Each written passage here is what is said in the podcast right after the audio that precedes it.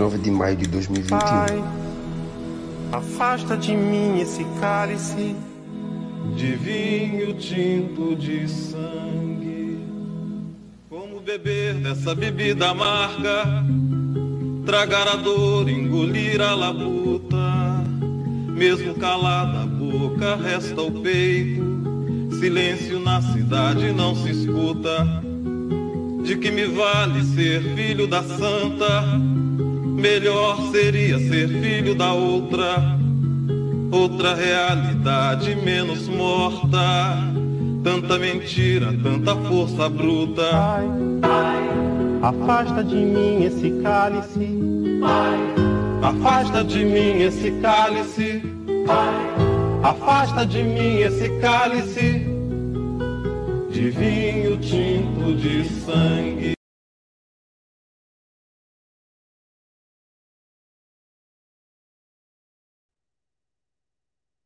Boa tarde a todos e todas.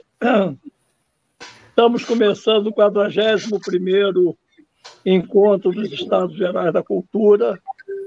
É, ontem foi um dia em que o povo brasileiro teve que desafiar o vírus para enfrentar o verme, para enfrentar esse verme que assola o país.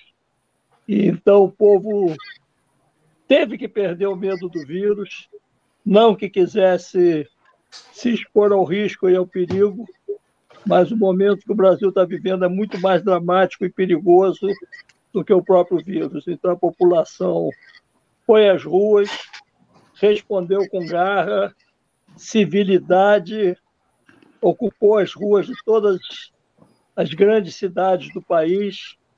Em algumas cidades do interior também o povo se reuniu e disse na praça que a praça é do povo, como o céu é do condor, como já cantou em verso e prosa o poeta Castro Alves.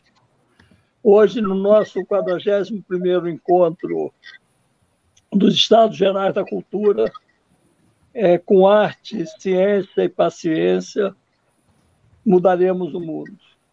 E hoje é uma comemoração especial porque vamos comemorar o centenário de um dos maiores pensadores brasileiros, o professor Paulo Freire, caçado e perseguido pelo golpe de 1964, teve que se exilar, foi levar seu, seu conhecimento para o exterior, ajudou no processo de alfabetização do Chile, viajou o mundo inteiro divulgando o que ficou conhecido como método Paulo Freire, mas que é a educação com consciência. E hoje esse encontro nosso do Estado Gerais da Cultura vai render essa homenagem. Então, como é ele o, o astro do dia, eu vou passar a palavra para o querido Eduardo Tornag, que vai ler nosso texto e vai meio, meio que comandar a massa, e depois, então, nós vamos para o evento, vamos ouvir o Padilha, vamos ouvir o Brandão, e o Pedro Ricardo, Paulo Ricardo, Delaine está aqui conosco, professora Dair, Mari Weigert, Vladimir Santa Fé, Ruber Ragone. Nos bastidores e os nossos frequentadores de sempre participando conosco, inclusive o imbatível Salvatore Solimeno, lá de Padova, na Itália, já deu o aceno que está aqui conosco. Boa tarde a todos e todas, bem-vindos. Eu passo então a palavra para o Eduardo Tornag. Evoé, nosso encontro de hoje, o 41º, relembra o professor Paulo Freire um visionário que entendeu a importância do conhecimento e da competência como alavanca fundamental da transformação da história e da tomada em mãos pelos homens e mulheres do seu próprio destino. As elites brasileiras também entenderam e deram o golpe de 1964 para evitar justamente que o povo construísse o seu próprio caminho. Eu tinha 14 anos de idade quando a direção da escola reuniu os alunos E a professora de desenho saudou a revolução sem lágrimas e sem sangue. que havia deposto o governo constitucional, caçado, prendido, torturado, enviado para o exílio os que resistiram ao golpe. Caçado e perseguido, o professor Freire foi exercer o seu talento mundo afora. Reconstruímos a democracia e hoje, nós, dos Estados Gerais da Cultura, nos encontramos para, ce para celebrar seu centenário, com a certeza de que, com arte, ciência e paciência, mudaremos o mundo. Ontem foi um dia especial em nossas vidas. Milhares de brasileiros se expuseram ao terrível vírus que nos assola para dar um basta ao governo de vermes que, que tomou de assalto a República. Épico dia de ontem. Ver nossos companheiros e companheiras velhinhos, lenços no rosto, como, como nos antigos seriados que assistimos nas matinês da nossa adolescência desta vez afrontando a República dos Vermes Milicianos com garra e tenacidade. Aplaudi os mais jovens em seu levante contra a tirania. Rendo minhas homenagens de solidariedade à vereadora do Recife, Liana Cirne, agredida com spray de pimenta pela PM, os crimes contra o povo, a violência policial não pode continuar impune. Marielle, Jacarezinho, a farsa da facada de Juiz de Fora devem ser apuradas com rigor. Termino rendendo homenagens ao cineasta Maurício Capovilla, falecido ontem. Ontem faleceu também o nosso querido companheiro René de Carvalho, filho do Antônio, E neste centenário de Paulo Freire, também comemoramos o centenário de Zuzu Anjo, uma mulher que afrontou a ditadura e que ninguém podia apontar como comunista. Mostrou que, diante do horror, todos devemos unir. Repetimos, com arte, ciência e paciência, mudaremos o mundo. E como acreditamos que a arte deve embalar tudo, vamos começar com a nossa música, que prepare os espíritos para a tarde. E hoje, naturalmente, traremos um Paulo Freireano uh, juramentado, o Paulo Roberto Padilha, para começar com música o nosso Sejam bem-vindos. Bom papo. Olá, Eduardo, muito bom, obrigado pelo espaço, pelo convite. Eu sou o Padilha, lá do Instituto Paulo Freire, né? estou lá há 27 anos e estamos neste ano, 2021, trabalhando intensamente né, no Brasil e em vários países para comemorar e homenagear Paulo Freire, né, o seu centenário de nascimento. E o Paulo Freire dizia que não gostava muito de homenagem, ele gostaria que a causa dele fosse sempre à frente, né? E é isso que nós tentamos fazer junto com uma rede de freiriana nacional internacional, que está hoje em mais ou menos 22 países, né? Brandão, grande querido amigo, né, um contemporâneo de Paulo Freire, que viajou, trabalhou, escreveu sobre, né, Brandão, grande amigo, eu chamo ele de querido amigo, poeta e irmão, né, porque a gente aprende muito com ele todos os dias. É um prazer também acompanhá-lo aqui, porque estou aqui justamente para isso, né? Para prestar homenagem a Paulo Freire ao centenário e cantando uma canção que acabei fazendo a partir de um poema que o Brandão escreveu em setembro, agosto do ano passado, que ele chamou Paulo Freire, esse incrível. Então, é um prazer muito grande estar com vocês. Eu Estive na, na última edição, eu recebi uma cópia da Adelane, né? Do, do, do, programa número 40 com o Cirão Franco. Que coisa bonita que vocês fizeram naquele momento, que discussão rica, importante. Então, eu quero, primeiramente, parabenizar o grupo Estados Gerais da Cultura. Já falei para a Helena, eu quero fazer parte desse grupo, porque é muito importante, muito gostoso de estar com vocês. E complementar aí, uma referência para mim também, já falei para a Delane, o Silvio Tendler, né? Quem sabe um pouquinho de cinema brasileiro conhece esse rapaz, né? Jovem rapaz, uma fala sempre contagiante, firme e tudo mais. Eu quero dar um abraço, então, respeitosamente a cada um que está aqui conosco, né? o Rubens, o Paulo, Paulo Freire, que eu tinha sempre o prazer de conhecer, vamos ter o prazer de ouvi-lo hoje, também a Mari, a Dair, a Edna, né? não, o Edir, o Edir, o Vladimir, o Brandão, enfim, todos que estão aqui conosco na mesa e quem mais chegar. Então, eu vou cantar essa música. É, a música eu fiz o seguinte: eu peguei o poema do Brandão e dividi em duas, duas partes, porque é um poema longo e daria mais de 10 minutos uma canção única. Né? Então, eu fiz duas partes para a gente ficar um, um, trabalho mais gostoso de ouvir, não muito longo, né? respeitando o espaço de cada pessoa também nesse encontro. Então, com vocês agora, parte 1, Paulo Freire, esse incrível. É a primeira vez que o Brandão escuta ao vivo, Brandão. Né? Eu mandei para ele ontem, para você ter uma ideia, a primeira imagem, é vídeo que eu fiz essa música. Então, estou aprendendo a música ainda. Mais ou menos assim, ó.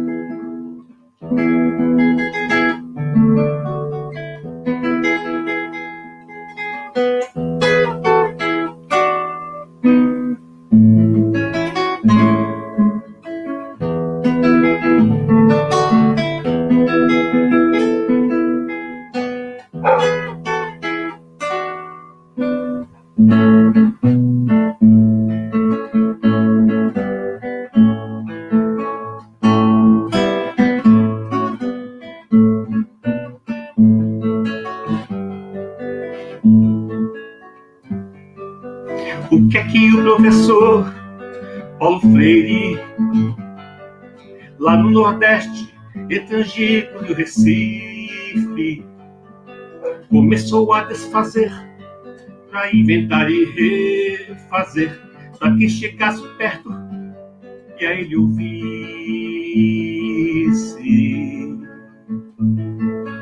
Transformou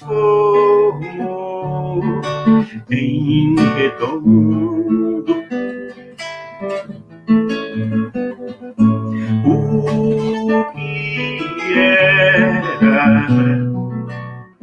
quadrado.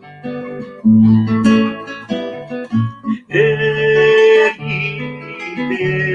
desenquadrou o que era enquadrado.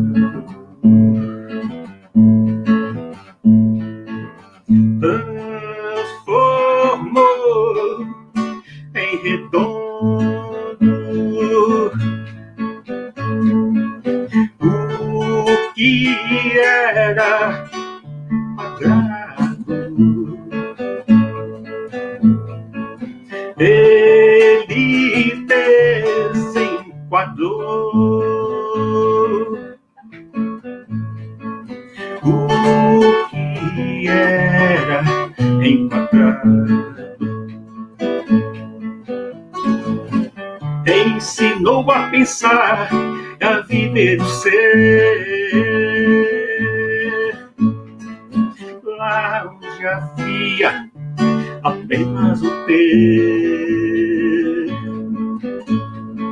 A dialogar com a própria cabeça, o seu saber.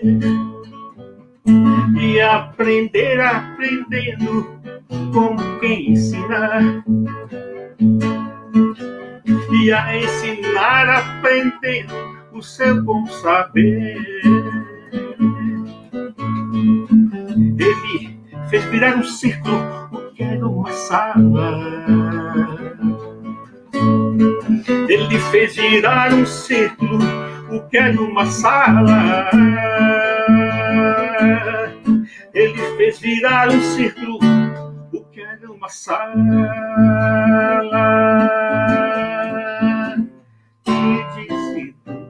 professor que falava sem ouvir. Que ele fosse o educador, escuta e depois fala. E disse da professora que falava sem ouvir, que ela fosse a educadora, escuta e depois fala. Escuta e depois fala. Escuta e depois fala.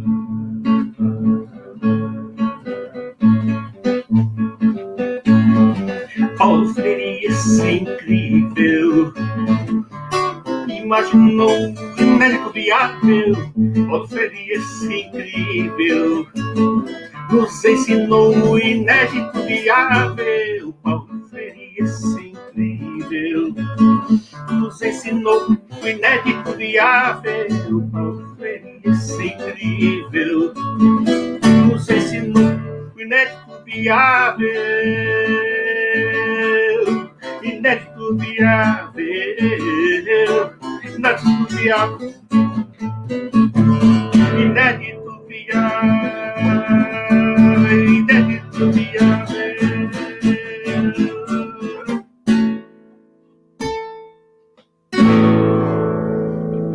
É isso aí, Pedrão. Grande poema. Obrigado, gente. Beleza, Padilha. Mestre. O interessante é que os outros poemas meus que o Padilha musicou não tem nada a ver com Paulo Freire e educação. São poemas, imaginem, sobre o mar. Eu lembrando o menino de Copacabana que eu fui e a minha saudade do mar, do meu mar carioca. Mas isso é para outra live. É, isso aí. Muito linda aquela canção e aquele poema, né, Brandão?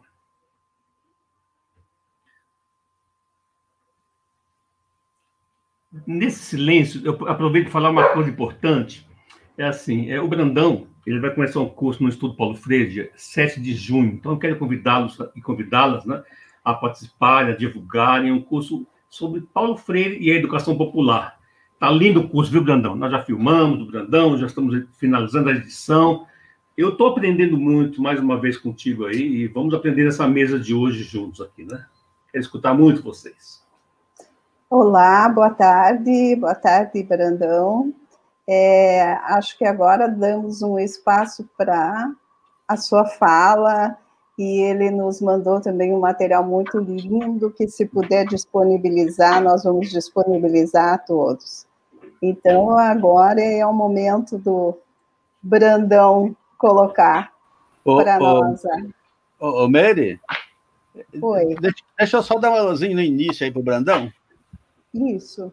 Tá. O, não é que o Brandão vai nos iluminar agora com o que vai falar, mas eu queria, que, para esse querido amigo, é, só para dizer que a gente está aqui, de fato, diante de um dos grandes, dos grandes intelectuais do país, mas que a gente certamente vai chamar de um intelectual caboclo, de um intelectual furião, né? de um intelectual que tem conseguido trazer a arte popular, especialmente as folias de reis e, e o divino, e, e, e, a arte mesmo do meio popular, para essa tradução que Paulo Freire né, ajudou a fazer com o sistema. E aí, Brandão, é, só relembrando que eu tenho a grande alegria dele ter sido da minha banca de, dissertação de mestrado, onde é, o mestre Zé Diniz, né, e o Riquinho, e o mestre dos palhaços, o Ronaldo, né, estavam na PUC para ouvir como é que era aquele ritual da defesa. E depois, é, então os mestres estavam ali para ouvir.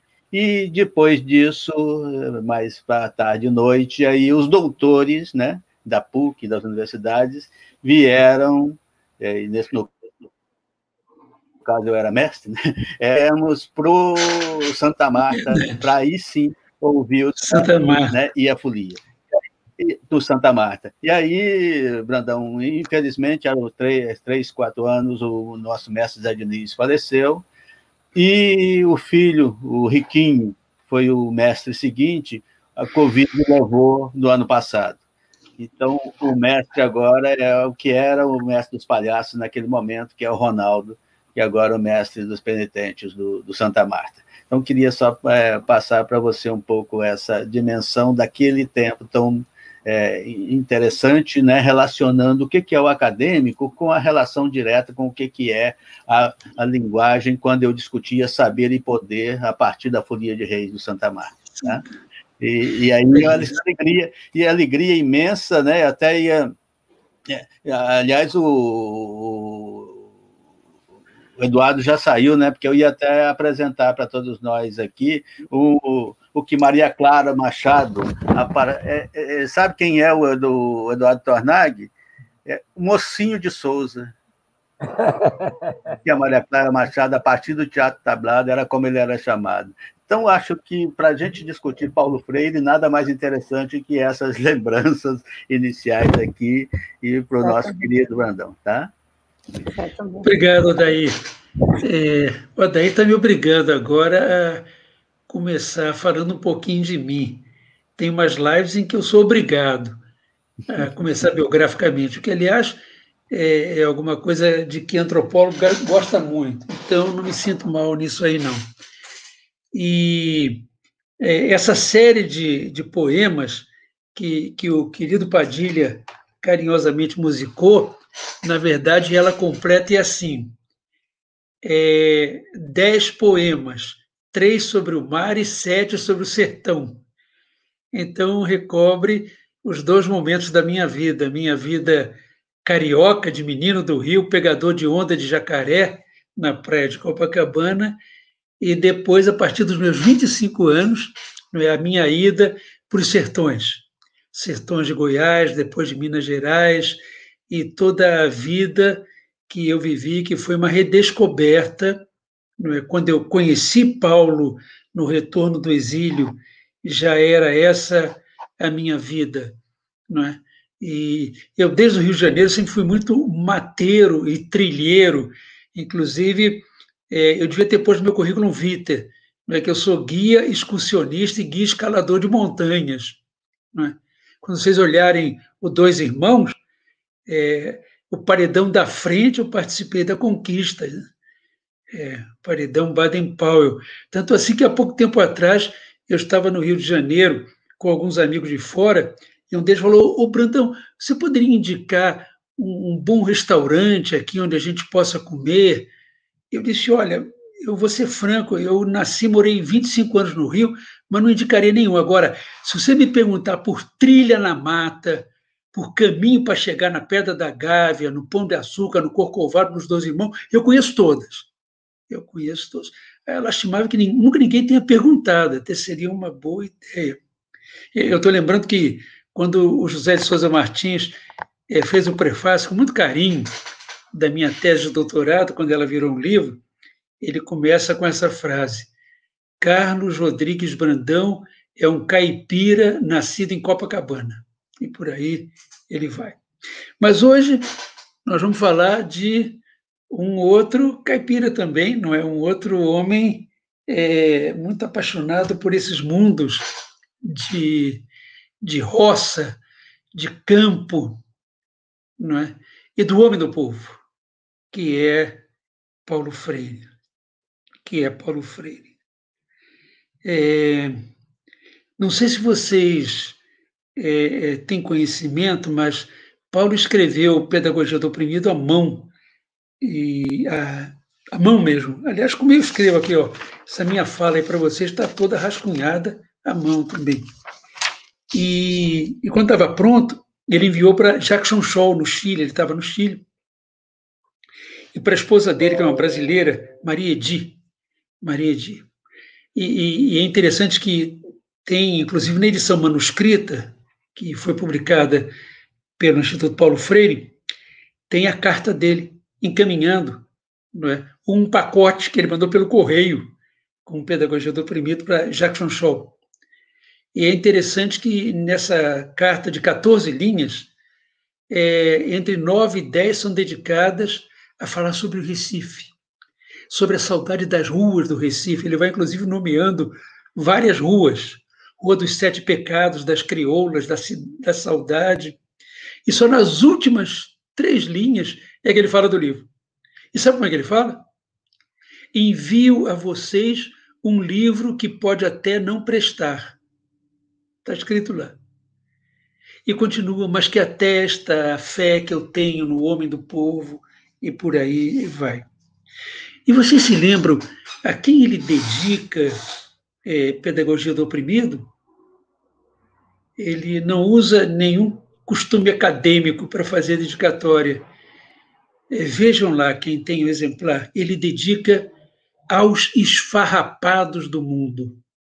Aos esfarrapados do mundo. E aqueles que neles creem e com eles, e aí ele completa essa dedicatória. E foi pensando nisso, já que a gente está num, num feliz encontro de estados gerais da cultura, eu até diria estados e tempos gerais da cultura, eu queria começar lendo um poema, e não um poema meu, não um poema meu, basta esse do Padilha.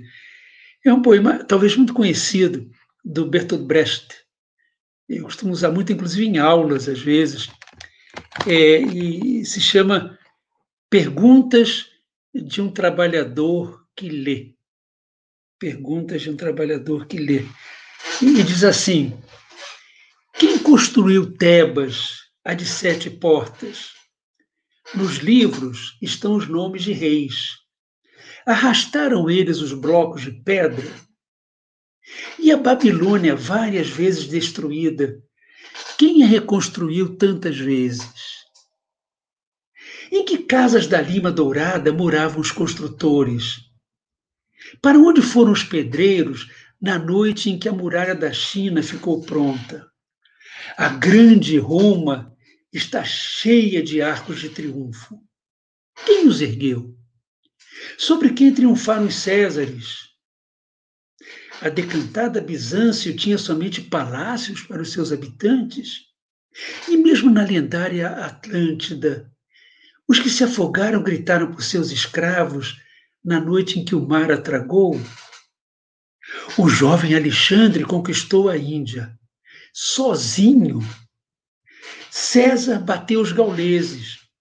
Não levava sequer um cozinheiro. Filipe da Espanha chorou quando sua armada naufragou. Ninguém mais chorou. Frederico II venceu a Guerra dos Sete Anos. Quem venceu além dele? Cada página, uma história. Quem cozinhava o banquete? A cada dez anos, um grande homem. Quem pagava a conta? Tantas histórias, tantas questões Bertolt Brecht. Comecemos com o nosso querido Brecht. É, eu volto e meia espanto as pessoas quando eu falo sobre Paulo Freire ao redor dele. Agora mesmo eu saí de uma live, entrei nessa e o tema era era Paulo Freire. E, e eu espanto dizendo o seguinte: a pior maneira de falar sobre Paulo Freire é falar só sobre ele. Eu até iria além. A melhor maneira de trair Paulo Freire é falar só sobre ele. Paulo Freire, quem contava isso para mim era Gadotti, Moacir Gadotti, né, que também conviveu muito mais do que eu com Paulo Freire ele era e gostava de se chamar um menino conectivo. Um menino E. Eu e outro. E, de fato, quando a gente rastreia a vida de Paulo Freire, é Recife, Serviço de Extensão Cultural da Universidade do Recife. Paulo Freire e uma equipe de mais três pessoas. Auronice Cardoso, João Marmonde de Brito e Jarbas Maciel. Ele vai para o exílio, imediatamente se integra ao INDAP, o Instituto de Colonização e Cooperativas Agrárias, e trabalha chilenamente com os chilenos.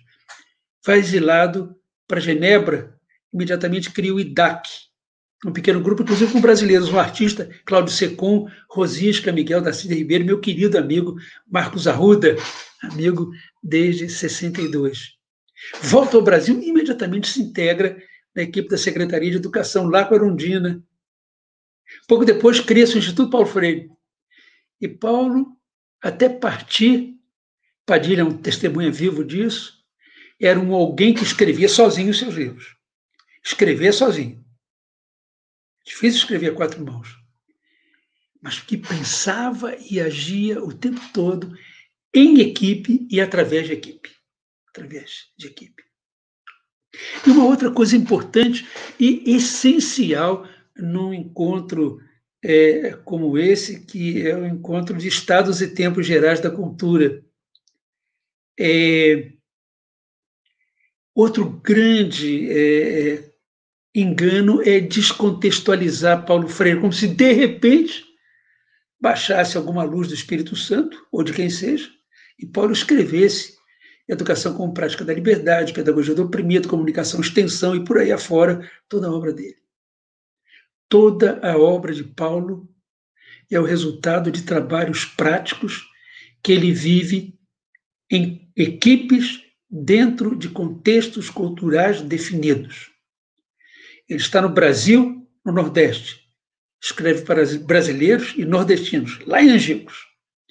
Está exilado no Chile, escreve comunicação e extensão para camponeses do Chile.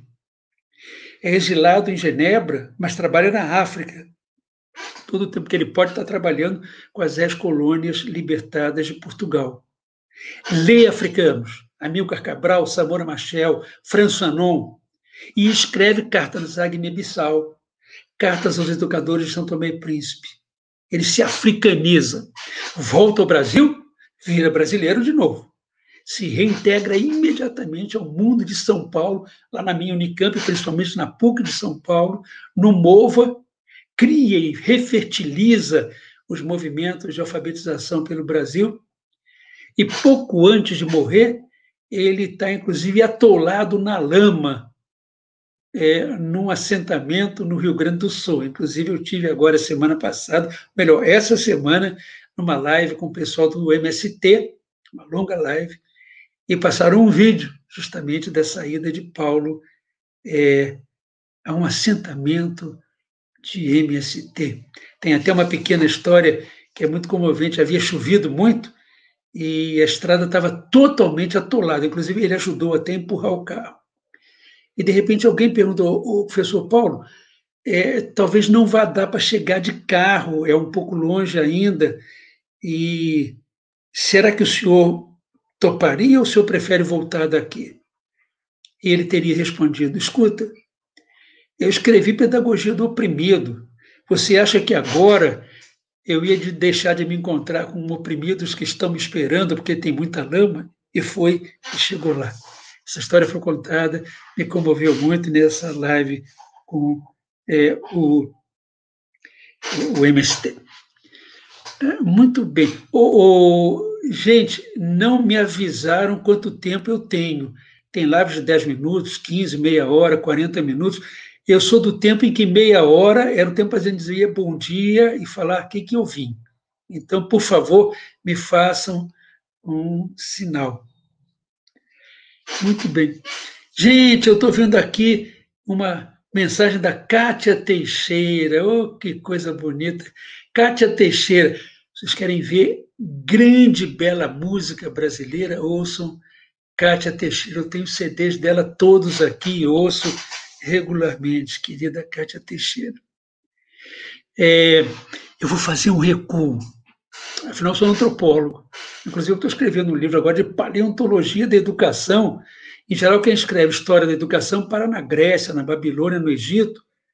Eu estou no coração da África, onde nasceram os primeiros seres humanos, não é? há um milhão e meio de anos atrás, perguntando quando é que a educação apareceu, como é que ela começou é, a existir. Bom, mas então, eu vou fazer um recuo. Normalmente, é, sobretudo no mundo universitário, onde tudo é separado, vide os departamentos, né, os institutos da Unicamp, né? Interessante que o meu, Filosofia e Ciências Humanas, tem de um lado matemática e comunicação, e de outro lado música e arte. Né? Vocês vejam como é que as, as disciplinas se, se, aproximam e se afastam, e as ciências. E eu queria dar um recuo à Grécia. Para quem está na África há um milhão e meio de anos atrás, Grécia, três mil anos, é ontem. Eu estou lendo um livro que hoje em dia pouca gente leria, é o Paideia, Paideia do Werner Jäger, A Formação do Homem Grego. Eu digo que pouca gente lê porque tem 1.517 páginas. Eu estou na 975. Eu estou dizendo isso por quê? Numa, numa tarde de, de cultura e educação.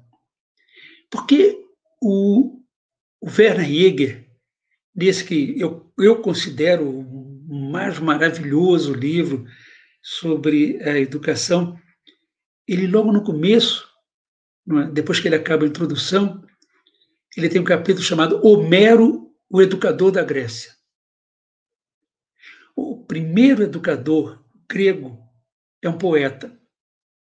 Depois ele vai dedicar um capítulo a Hesíodo, inclusive mostrando como é que entre um e outro a arete, ou seja, o ideal da formação do homem grego, sofre uma transformação muito grande.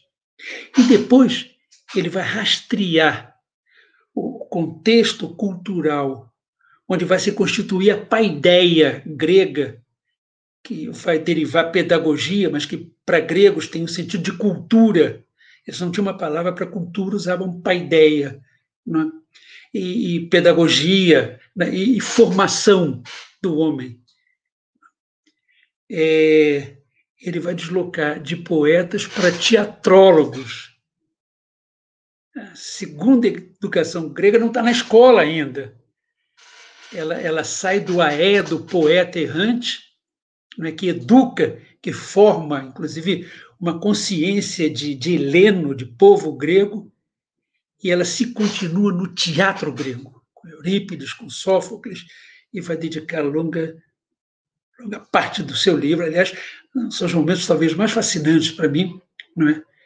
ao momento em que a paideia era poesis, ou seja, em que o povo grego se educava através de seus poetas e teatrólogos, para só lá na frente ela se tornar paideia com sentido de pedagogia e aparecerem as primeiras escolas e academias, e aí sofistas, Sócrates, é, Platão, que vai ocupar mais da metade do livro. Aliás, aqui estranhamente, lá quase no final do livro, Werner Jäger vai considerar talvez um primeiro proponente de uma educação popular. Vai, inclusive, usar essa expressão. Então, está aí é, digamos, uma introdução a essa minha fala, tentando mostrar a vocês que desde as suas origens, porque é na Grécia que a educação realmente se torna não apenas uma prática, mas uma questão, um dilema, porque não se trata apenas de instruir reprodutivamente, mas se trata de pensar um ser para a convivência na vida social. Tanto que tem uma parte extremamente interessante no livro, aliás, uma não, tem duas ou três passagens em que já em Platão, longe, já pela página 900, o Werner Jäger vai dizer o seguinte: nós somos todos idiotas, mas somos também políticos. E vai mostrar que, justamente, sobretudo em Platão, Sócrates, é, polemizando com os sofistas, é, o grande salto da educação vai ser essa interação entre o que nós temos de idiota e o que nós temos de político. Isso porque, na concepção grega daquele tempo, idiota, idios, não significa o que se aplica a alguns políticos da atualidade. É, nós somos idiotas na medida em que todos nós temos uma dimensão de nós que se volta para dentro de si mesmo. Quando a gente vai no psicanalista, a gente está tendo pondo para fora o idiota que eu sou, ou seja, o idios, o que eu tenho e sou dentro de mim. Então, uma das dimensões da poesis paideia é o desenvolvimento do idiota que eu sou, ou seja, do Carlos Brandão, quando ele se volta para ele e tenta se realizar. Foucault tem até uma belíssima passagem sobre isso, tenta se realizar como a obra de arte de si mesmo. Ah, somos todos idiotas, mas somos também políticos. E mais uma vez político no sentido grego da palavra, que depois, séculos mais tarde, vai reaparecer no humanismo de Paulo Freire. O político em mim é, é simplesmente, e todos nós somos tão idiotas quanto políticos, o político em mim é a dimensão de mim que se volta para fora de mim, que se volta para o meu outro.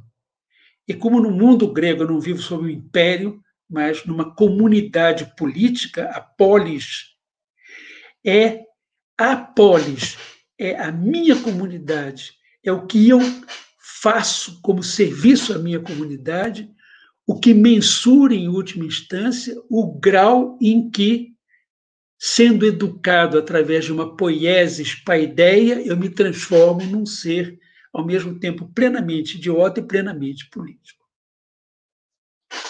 Bom, vamos sair da Grécia, não é? Eu, eu, se pudesse, ficava nela ainda mais uns três dias.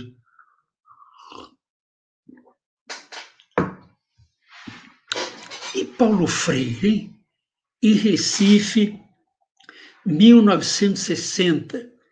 Imaginemos Paulo Freire, Aurenício, Jarbas e Jomar, depois de terem tomado um café, deve ser no barzinho que eu conheço lá da universidade, deve ser o mesmo, estão entrando e subindo ao andar do SER, Serviço de Extensão Comunitária. E eles estão lá criando algo que não é o que todo mundo imagina que eles criaram, um método de alfabetização Paulo Freire. Eles estão criando um sistema Paulo Freire de educação, que inclusive vai ser apresentado pelo Jarbas Maciel e não pelo Paulo Freire nos primeiros escritos que eles redigem, que saíram no Estudos Universitários número 4 dessa universidade. Estou vendo aqui a Mônica Ruda, querida Mônica.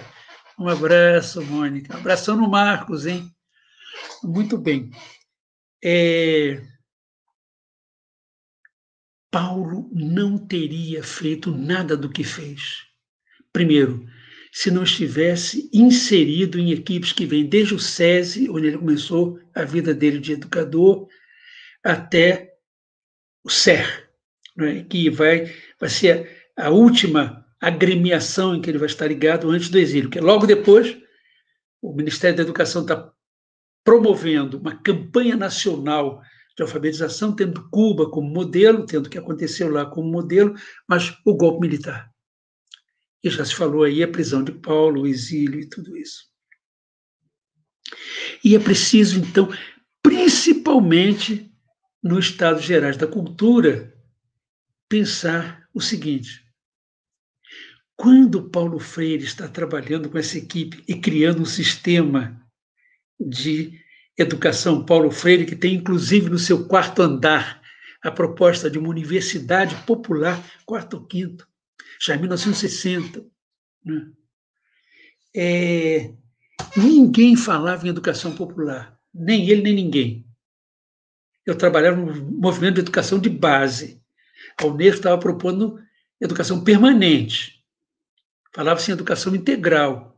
Tinha escola pública, mas não se falava em educação popular, a não ser outras pessoas, outras feições, inclusive desde os séculos XVIII e XIX. Nós falávamos cultura popular. Era essa palavra que nos linkava e era em nome dela que tudo nós fazíamos. Tanto assim que em janeiro de 1963 justamente Paulo e essa equipe dele patrocinam e coordenam no Recife o primeiro encontro brasileiro de movimentos de cultura popular. Então, eu não sei de onde é, o Estado Gerais da Cultura se reconhece descendente, mas uma descendência vocês têm nos MSPs e nos CPCs, centros populares de cultura é? dos anos 60. Dos anos 60. Quando eu estava ingressando na PUC do Rio, 1961, e na Juventude Universitária Católica, companheiro, meu Deus do céu, de Frei Beto, Betinho, essa geração maravilhosa toda, Leonardo Boff, um pouco mais velho, Luiz Faraco, nossa, quantas e quantas pessoas a lembrar. Estados Gerais da Cultura, movimentos de cultura popular. E o que, que era essa proposta de movimentos de cultura popular? Interessantíssimo ler os documentos. Inclusive, tem um trabalho do Osmar Fábio, recomendo, Memória dos anos 60. Cultura Popular e Educação Popular, saiu pela editora Graal. É uma recopilação justamente dos documentos desse tempo, inclusive do MEB, onde eu trabalhei, com cuja coordenadora de Goiás eu vim a me casar. Naquele tempo, a gente casava também é, político-pedagogicamente, eram casamentos duráveis. Mas vamos lá, isso é outra história. E é preciso, então, entender, gente, entender, para não ficar falando só de Paulo Freire. Se Paulo Freire ouvisse alguém falando só dele, ele ia dizer: escuta, vem cá. Você me ouviu durante anos falando, e agora você está me traindo, falando só de mim? Eu não sou ninguém, eu não fui ninguém sem essas gentes com quem eu dialoguei a vida inteira, gente do povo, esses esfarrapados da terra. E, e, e toda uma efervescência naquele tempo. Toda uma efervescência. Meu Deus do céu. Poetas, músicos, artistas de teatro, cientistas sociais, médicos, uma quantidade enorme de estudantes de medicina, direito, gente das mais várias áreas, jornalismo, naquele tempo não se falava comunicação. Eu mesmo fiz um curso de jornalismo popular no Centro Popular de Cultura, que ficava até na sede da ONU, ou melhor, da, da UNE, que foi incendiada é, é, no golpe militar. Era essa convergência. Pensar a cultura em duas direções. Primeiro, na viagem de ida, de que o Adair é um jovem representante de hoje em dia.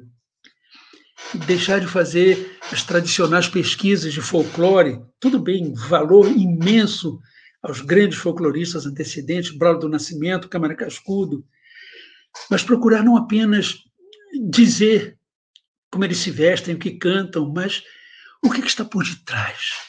O que, que o povo, o que, que negros, o que, que povos indígenas, o que que camponeses, o que que migrantes para a cidade, numa folia de Santos Reis, no Morro Santa Marta, estão nos dizendo de si, do seu mundo, cantando, batucando, não é?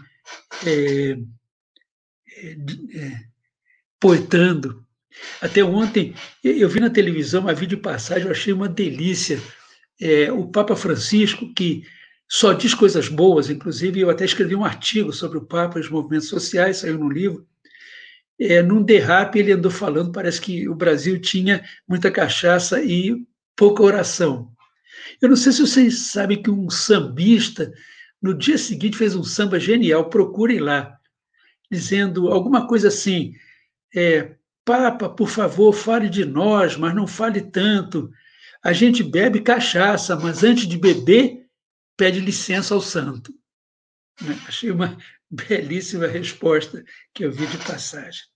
Tiago de Melo, Geraldo Vandré, Augusto Boal, Teatro do, Opinido, do, do Oprimido, Opinião, João do Vale, Zequete, Maria Betânia, Arena Conta Zumbi, As Aventuras de Ripio Lacraia, Vidas Secas, Pagador de Promessa, Deus e Diabo na Terra do Sol, Vida e Morte Severina, Missa dos Quilombos, Missa da Terra Sem Mares. Paulo Freire está no meio de tudo isso.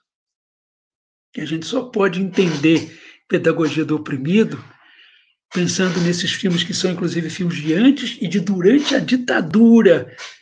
Não esqueçam os que têm medo da ditadura, nós nunca criamos tanto, nunca produzimos tanta insurgência no Brasil, depois na Argentina, no Chile, no Uruguai, quando debaixo de regimes militares. Regimes militares.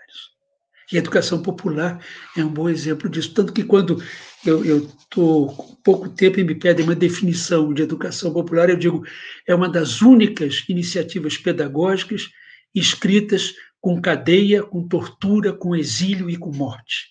Porque é a verdade estava mencionando agora Marcos Arruda, poderia falar de muitos outros, Frei Beto, não é? os, os frades dominicanos, as companheiras, inclusive do mundo rural, os operários presos, torturados por esse Brasil afora, e muitos praticantes de cultura popular na área do direito, na área da medicina, da poesia, do teatro, do cinema e até da educação.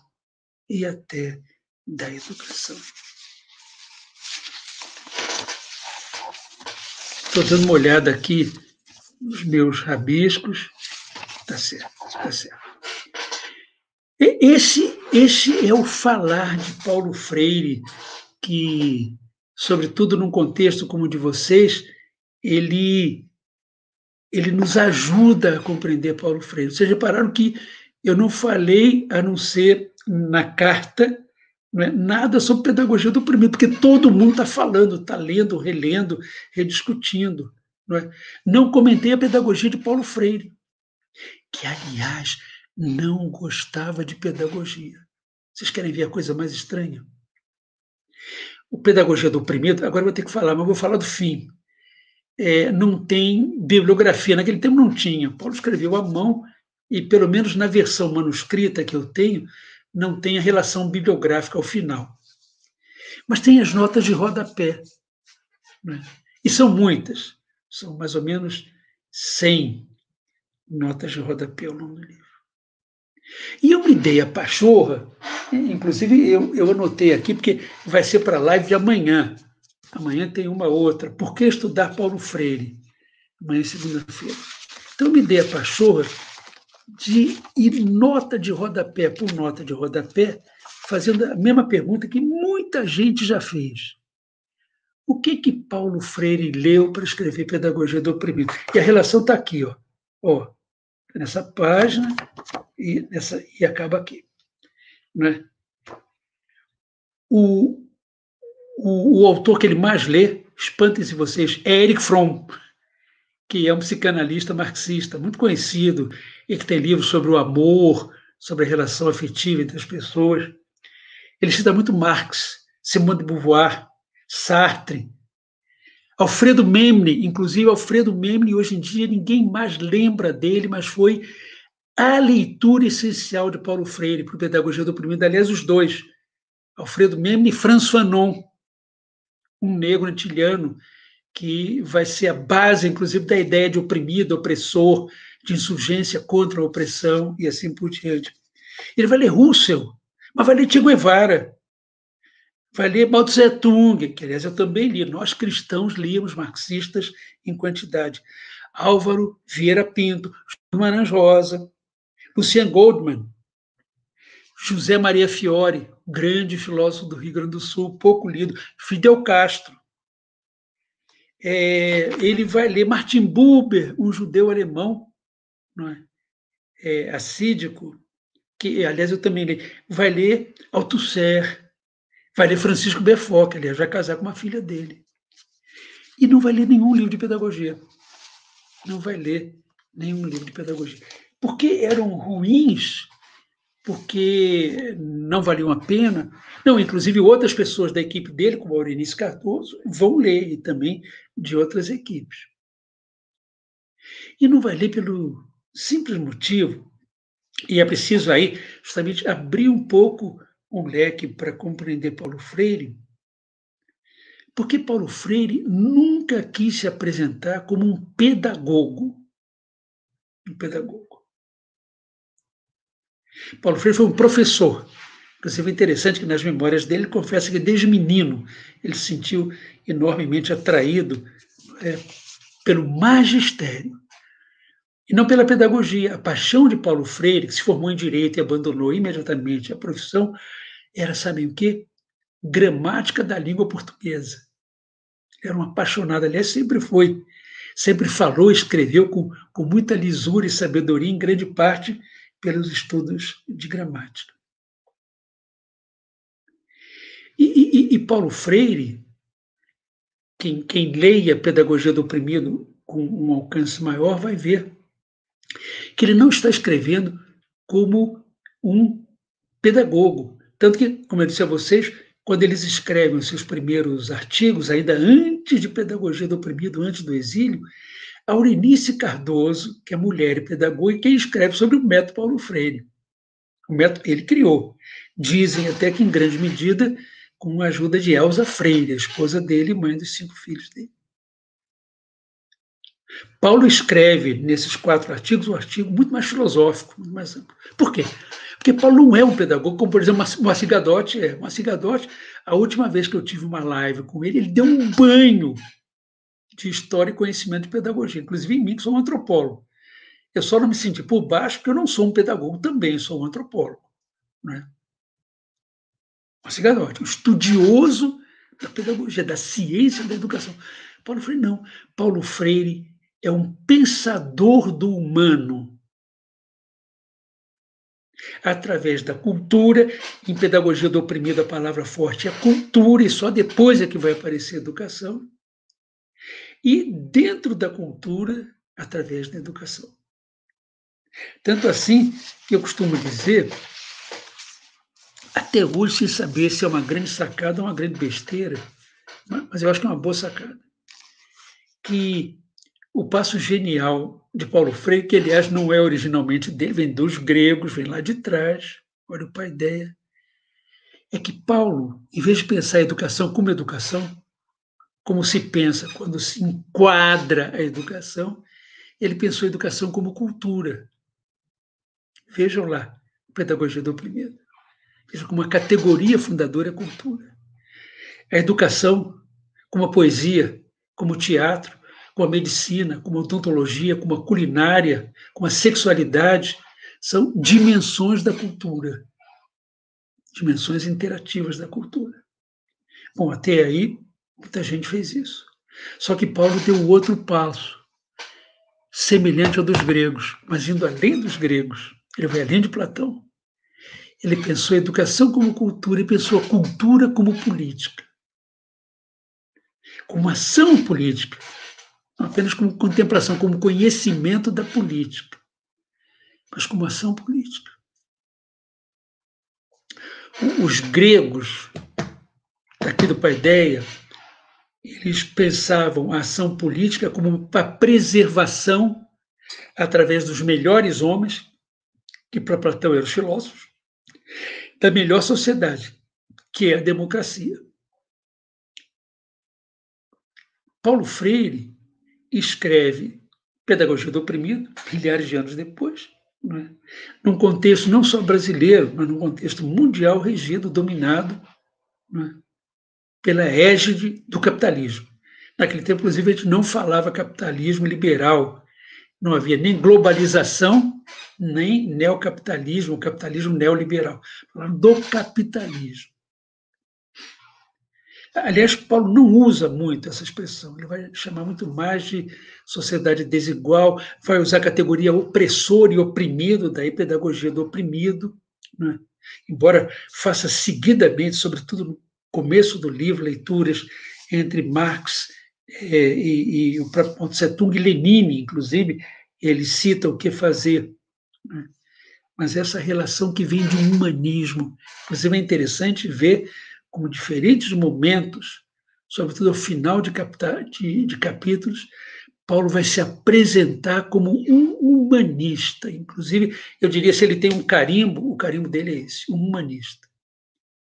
Falava-se, fala-se ainda em educação humanista.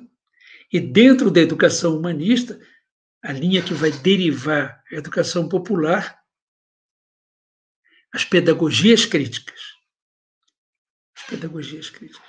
E Paulo, que nunca usou a expressão educação popular, a não sei em algumas entrevistas, já bem na velhice dele, ele vai titular as educações dele com qualificadores insurgentes. Educação problematizadora, emancipadora, liberadora, questionadora, conscientizadora porque ele vai partir de um princípio, inclusive aqui com um passo além dos gregos, do paideia, ele vai pensar que uma educação é emancipadora, por oposição que ele vai chamar uma educação bancária, ele vai tomar o banco como modelo da educação capitalista vigente, porque ela deve ser exercida dialogicamente, através de uma intertroca de saberes entre pessoas que sabem diferente, mas não desiguais. O fulião de Santos Reis, que o Adair estudou, não virou doutor. Mas lá no Morro Santa Marta, o doutor é ele. Assim como é a parteira, assim como é o curandeiro. E, eu até comentava na outra live que nós estamos vivendo momentos, é, no meio de pandemia e pandemônio, extremamente felizes, é, numa outra relação. Né? É, o Ailton Krenak, com quem eu estive, inclusive, em, em duas mesas redondas, uma até na UNB com o Davi Copenauer, é, acabou de lançar um livro, né? A, a vida não se vende, uma coisa assim, acabou de sair. Mandaram até uma passagem para mim. E, pelo que eu estou sabendo, eu estou até querendo comprar esse livro, sai pela Companhia das Letras, deve ser fantástico, pelo pedacinho que eu recebi. Davi Copenauer, junto com um antropólogo francês, mas como um coautor, não como informante, criou A Queda do Céu. Davi Munduruku, Daniel Munduruku, está sendo agora lançado para a Academia Brasileira de Letras. Então, nós estamos vivendo um tempo, eu estou aqui, vou mostrar para vocês esse é o Brasil que a gente quase desconhece. Grito sem eco. Recordar é bom, mas dói. As histórias que a história não conta. Sonhos de poeta. Três irmãos camponeses de Goiás, criados no Cabo da Enxada, alfabetizados tardiamente o Parcival, para mim, um dos maiores músicos do Brasil. O Parcival, aliás, é esse aqui. Já faleceu. Era do Partido Comunista do Brasil. Os irmãos mais ligados à Igreja Católica. Militantes sindicalistas. Oscar que publicou dois livros, foi barbaramente torturado na repressão. Três irmãos camponeses que lançam quatro livros. Inclusive, tive, tive a alegria de prefaciar esse aqui. Foi o prefácio que eu fiz com mais coração. É isso aí. Numa linha freiriana, vocês que, que se movem no mundo da cultura, eles não estão apenas falando. Eles agora estão entre lives e estão escrevendo e publicando. E na toada de Paulo Freire, Paulo já antecipava isso, estão nos dizendo: brancos, parem, por favor. Parem por um momento. Nos escutem. E não nos escutem apenas para fazer depois uma dissertação, uma tese. Nós não somos só informantes brancos. Nos escutem como conhecimento. Eu recebi uma live aqui da Ana Inês. A vida não é útil. Lindo livro do Krenak. Obrigado, Ana Inês. Obrigado. Já vou comprar. É, nos escutem. Escutem é, lá do botão, a FIB, Felicidade Interna Bruta, em lugar da PIB do mundo capitalista. A Suma Kansai, dos Aimaras e Quechuas, a sabedoria que nos vem agora desses camponeses, de quilombolas, de indígenas. Né? Eu, eu, eu, como antropólogo, digo que nós estamos em plena pandemia, pandemônio, mas do ponto de vista cultural, dando o grande passo de agora. Enquanto as ciências da física e mesmo da medicina anunciam progressos fantásticos vindos, é, bom, agora tem que reconhecer que também da China, não é? e dos Estados Unidos, e da Inglaterra, do Reino Unido, não é? de todo canto, é? esses outros saberes que não conseguem produzir vacinas ainda, mas que têm lá as suas medicinas talvez mais sábias e que nunca ameaçaram o planeta como os brancos do Ocidente, principalmente os doutores e os pós-doutores saídos de certas universidades ameaçam. Paulo já nos chamava atenção para isso. Não é? E, eu vou terminar, estou espantado que ninguém tenha feito um sinal do tipo Brandão, ninguém aguenta mais, mas então eu vou indo, só vou tomar um pouquinho d'água É encantador, professor Brandão, e acho que a gente tem todo o prazer de escutá-lo. Está muito tá bom, é, é uma efervescência. O perigo está correndo. Não, mas é, a gente tem que beber dessa sabedoria um pouquinho. Eu ainda sou do tempo que, quando reunia, por exemplo, Rubem Alves, Paulo Freire e eu, numa fala, era uma manhã inteira. Nossa, mãe, né, uma hora e meia. Né, e, e se fosse o Darcy Ribeiro, então, era amanhã só ele. Só ele. Eu participei de uma mesa redonda, às vezes, com o Darcy Ribeiro, não deixou ninguém falar. Ele disse: Não, olha, vamos ser francos, eu sou o mais sábio aqui, então o tempo para falar é meu. Grande Darcy Ribeiro. Aliás, eu tinha até um, uma fala dele aqui, eu preciso achar, porque eu queria terminar essa live com o, o Darcy Ribeiro. Vamos lá. Olha, eu achei agora, gente, agora eu fiquei até comovido. Plena que eu não tenho. Se a minha mulher tivesse aqui, Maria Alice, que é afinadíssima, ela poderia cantar a Canção do Companheiro, que foi justamente uma música musicada por esse José Maria Coelho, está com 92 anos, e a letra da Maria Alice, minha mulher, e, e foi uma musiquinha, eram escolas radiofônicas, que foi posta no ar para atrair mais pessoas para se alfabetizarem. Meu companheiro, nossa vida é muito dura, gente que não tem leitura sofre tanto que faz dó. Tem tanta gente por esse Brasil afora, procura de melhor e cada vez fica pior. Meu companheiro, o Brasil só vai para frente quando um dia toda a gente souber ler e escrever. Por isso eu digo: resolve, meu companheiro, ande logo bem ligeiro estudar e aprender. E vem o Chico, vem o Zé, vem o Vicente, vem o velho seu Clemente, a Tereza e a Valdemar. Meu companheiro, dessa vez a coisa muda, gente pobre agora estuda e o Brasil vai melhorar. E saiu num CD tem um, CD, não sei se a Cátia Teixeira conhece, que é um CD fantástico. Chama-se Cantos da Resistência. Então, pessoal lá de Goiás, eu falei que a Maria Alice é goiana, que aliás foi um dos centros mais ativos da resistência à ditadura, é, recuperou músicas, sobretudo da Betinha, que faleceu há alguns anos, que era uma musicóloga fantástica. E juntaram um coral isso foi em 2018, lá em Goiânia. A, a cantora mais moça tinha 78 anos. Né? Cantoras e cantores. E fizeram esse CD chamado Cantos da Resistência, que existe por aí, procurem na internet. Inclusive, minha mulher, é? aos 84 anos, afinadíssima, é? ela canta também. Bom, isso é, isso é Estados Gerais da Cultura. Né? Mas então, é, se nós pudéssemos pensar é, o que eu chamaria, não um recado, mas uma vocação dos tempos em que a educação popular foi, foi gerada, nesse, nesse efervescer dos movimentos de cultura popular, eu diria que uma das tarefas mais importantes seria talvez não olhar para frente, mas olhar para trás. Olhar para trás no bom sentido eh, da palavra, ou seja, o que, já se fez, o que se criou em momentos de uma insurgência, em momentos de. Estou vendo aqui Moema Wieser, querida Moema Wieser, nossa mãe, que beleza.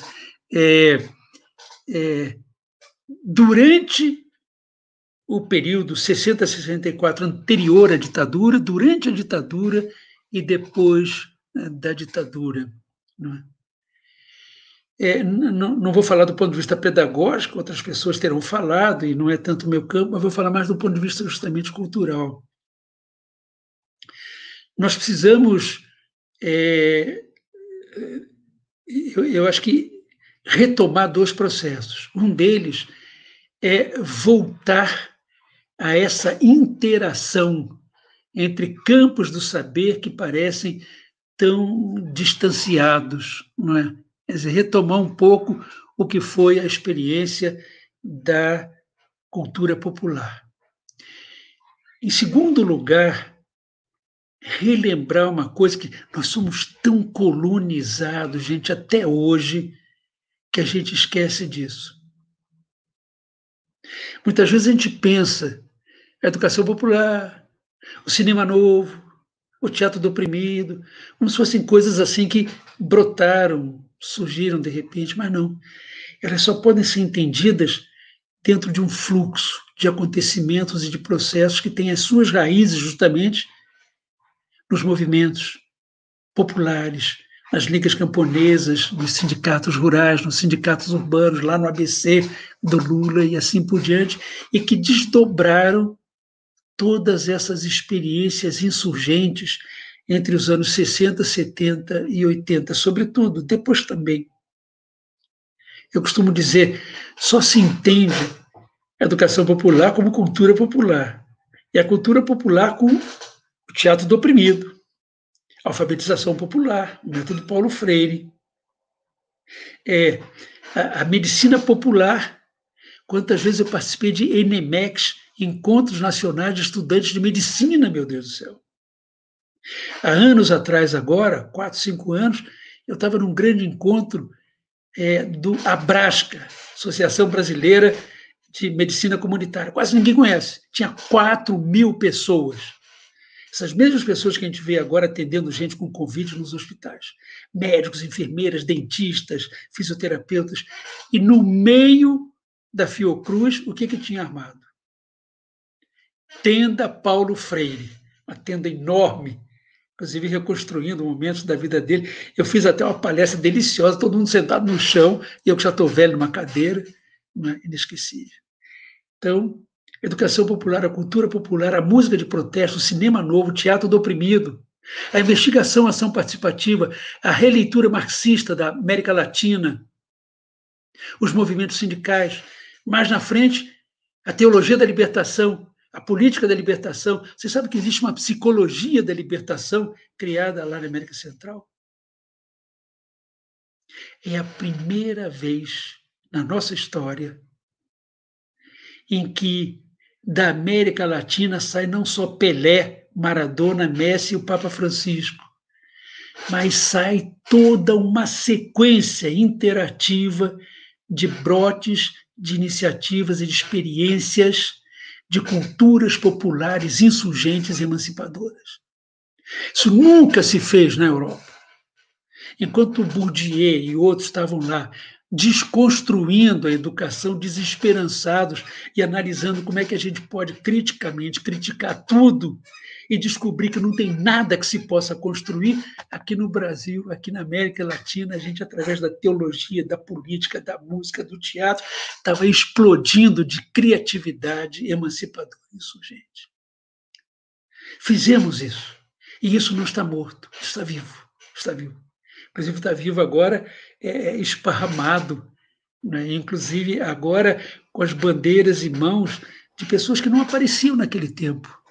Por exemplo, as mulheres, os negros, os indígenas, as minorias eróticas, as maiorias. Né? Nós falamos em classes sociais, operários e camponeses, os esfarpados da terra. Agora, esses, esses vários campos não só incorporam essa pluralidade de pessoas pensantes, mas de repente se calam para ler o Ailton Krenak, para ouvir um Daniel Munduruku, ou então uma excelente mulher. Outro dia eu estava vendo é, um, um, um vídeo maravilhoso, Mulheres da Amazônia. Eu recomendo para vocês, um dos vídeos que mais me impactaram. E eu não me lembro se é nesse vídeo ou em outro, que de repente perguntam a Margarida Maria Alves, que pouco depois, inclusive, foi assassinada. Escuta, nessa região tão violenta, com tantos bandidos, vocês não têm medo, não? E ela respondeu: medo nós tem, mas não usa. medo nós tem, mas não usa. É isso aí. Professor, hum. é, sei que talvez é, seja um pouco cansado, nós podíamos Não, já acabei, já acabei, já acabei. Vou tomar aqui minha água. É, Padilha talvez queira colocar algumas coisas, interagir com o professor, é, Adair, o Vladimir. Hum. É um prazer, eu tenho né? uma pergunta que eu gostaria, ainda me preocupa, depois eu quero perguntar para, para o professor mais tarde. Dá espaço para vocês, para o Tornag. É, eu gostaria de fazer uma observação, professor.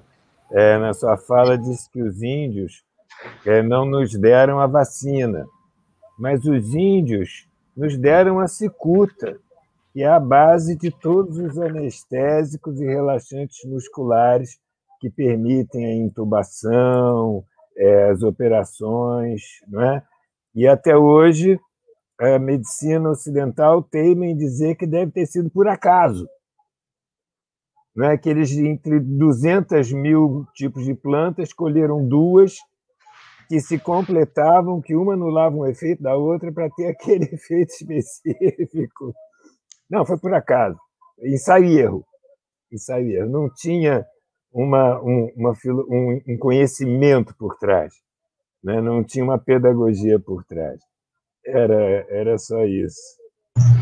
Professor, a gente, precisa, a gente precisa ouvir a sabedoria dos analfabetos. Professor, é um prazer estar aqui com você, com todos os companheiros dos Estados Gerais, com os Paulos. É, sua obra, seus escritos, sempre foram muito importantes na minha vida como professor, como educador popular também no Morro da Providência, nas ocupações sem teto. É, são escritos que, que ultrapassam a academia em muito a, a vida universitária e, e, ganham a sociedade, a, a, as favelas, as periferias. É um trabalho essencial fantástico.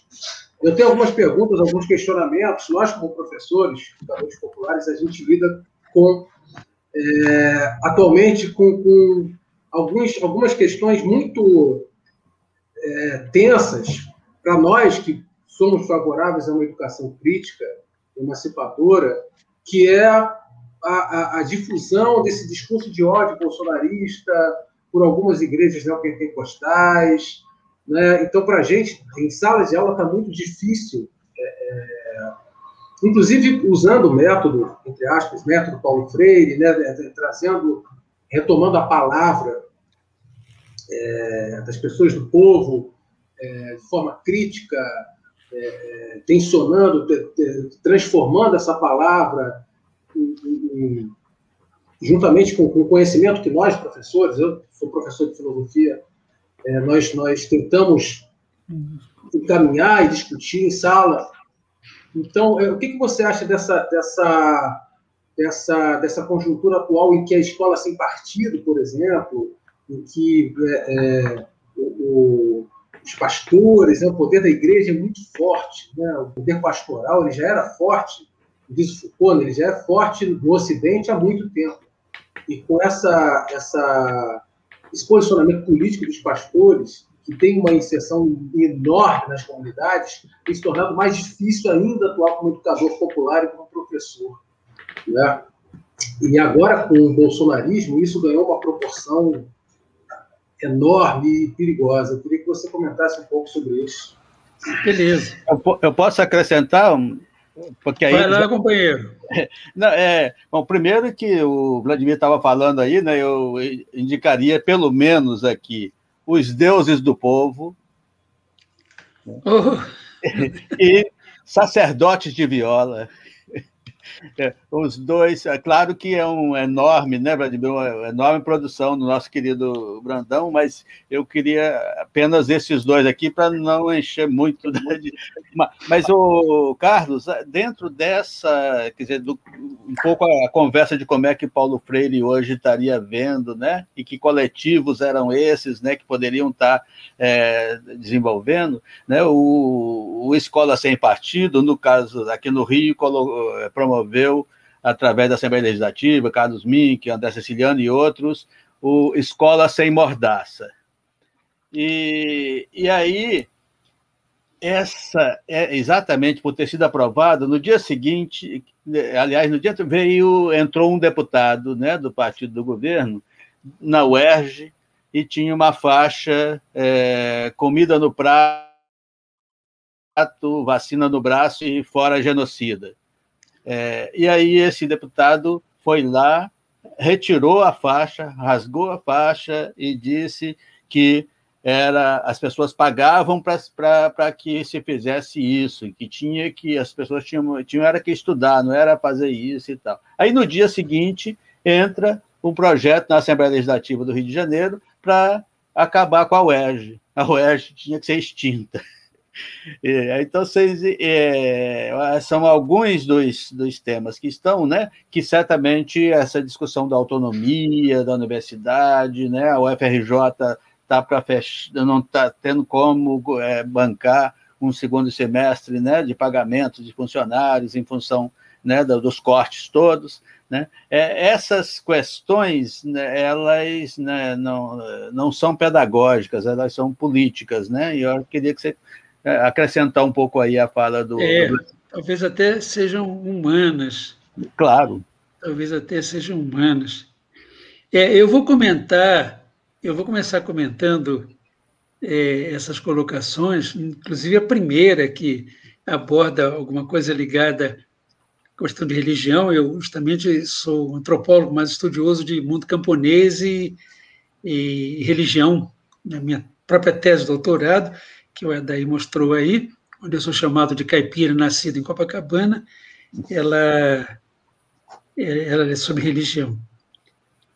E eu estou fazendo uma coisa é, que vocês vão achar muito estranho, mas nada em antropólogo é estranho eu resolvi ler a Bíblia do começo ao fim. Nunca tinha lido. Eu fui criado e vivi anos da minha vida ligado ao mundo católico, cristão, depois ecumênico, inclusive militando.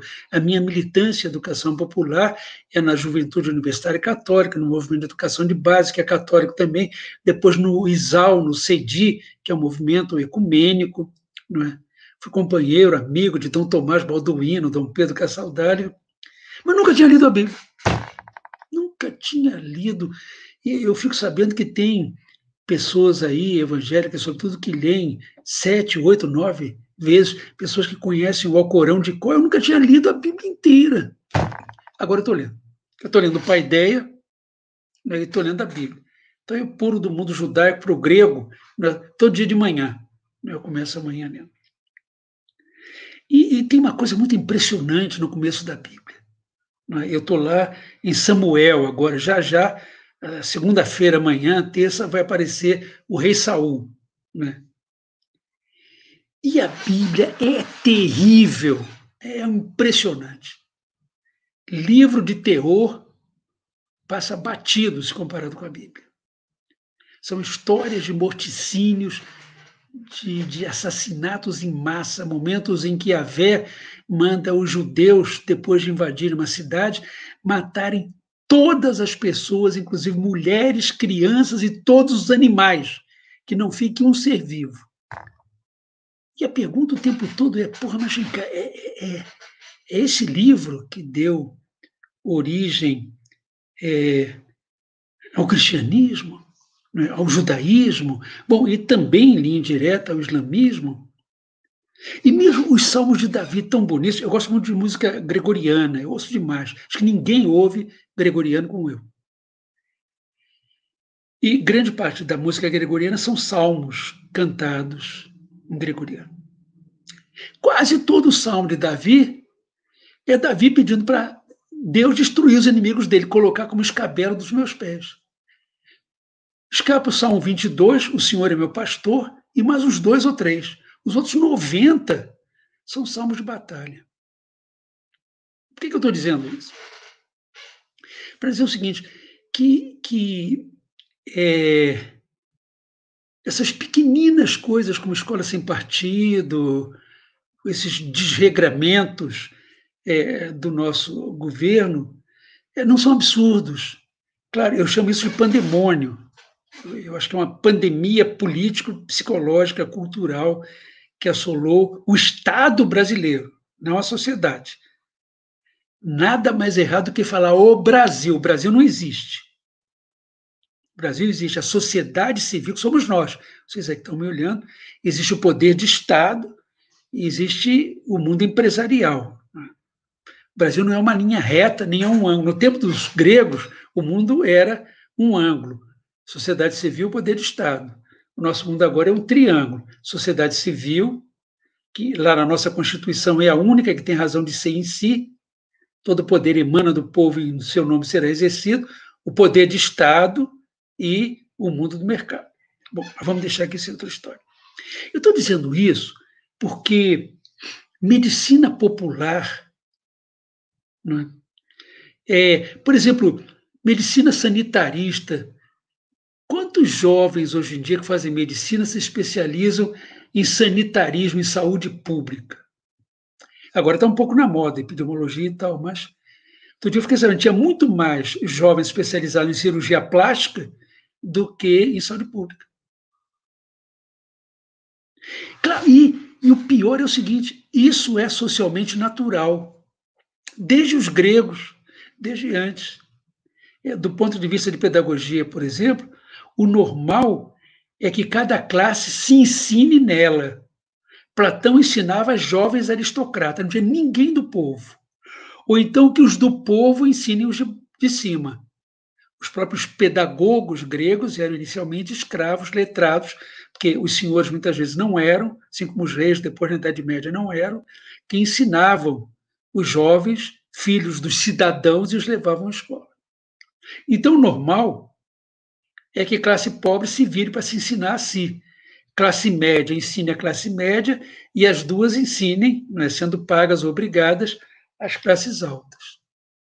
Toda luta que a gente tem pelo que a gente chama democratização, isso vem do século XVIII da educação, é uma luta para, não digo inverter esse processo, mas pelo menos para torná-lo um pouco mais horizontal.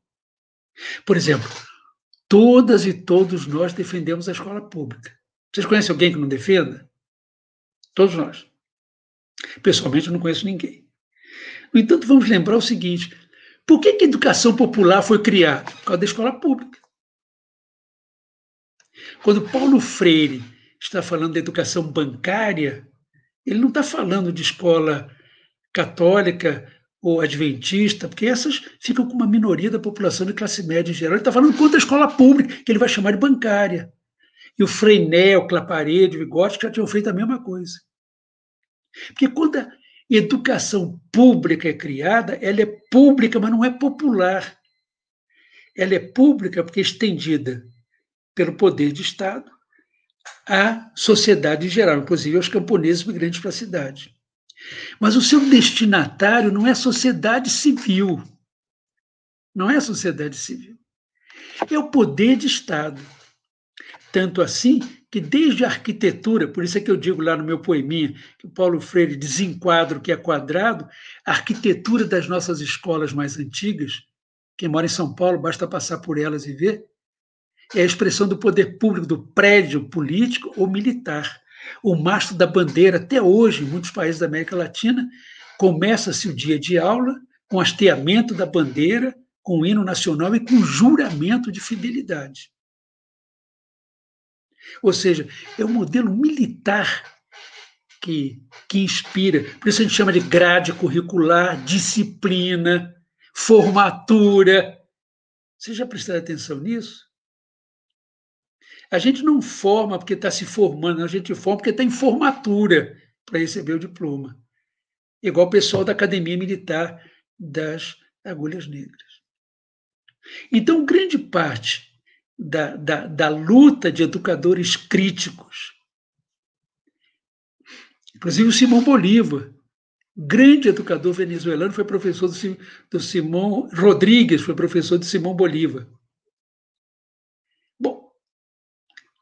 Então, o que eu estou querendo dizer para vocês é o seguinte: o normal é que os bens de uma sociedade de classe, capitalista ou não, isso vem de antes, né, sejam destinadas a minorias. E, e os bens que são estendidos à maioria são bens que não se colocam a serviço dessa maioria dos esfarrapados, mas que se servem dessa maioria. Se servem dela. Interessante, o Tolstói, que era um conde né, que foi inclusive proibido pelo czar de publicar o grande livro dele, que é um livro contra o Estado, contra o militarismo. Ele influencia muito Gandhi, não é? E, e contra a religião oficial da Rússia. Ele tem uma passagem né, em que ele diz exatamente com palavras muito mais sábias o que eu estou dizendo.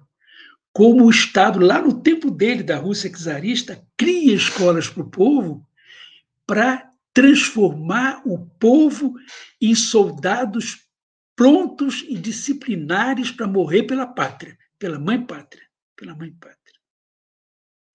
Se vocês prestarem atenção, a escola sem política é a escola neomilitarizada em que, agora de uma maneira mais visível, o valor central, a gente não pode dizer o Estado, o poder do Estado fica feio, é a pátria, é a exaltação da pátria.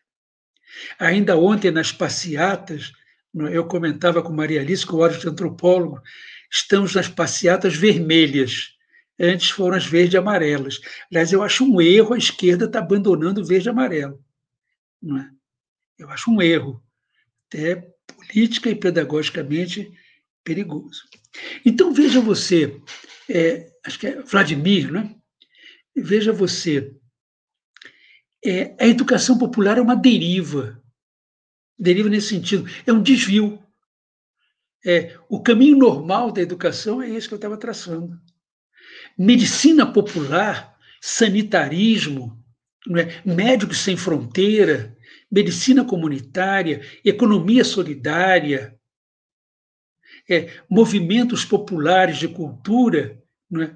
tudo isso são experiências anômalas, quer dizer, são experiências desviantes. Aliás, Paulo Freire tinha plena consciência, antes mesmo de ser exilado, de que ele estava provocando uma pedagogia de ruptura, de ruptura.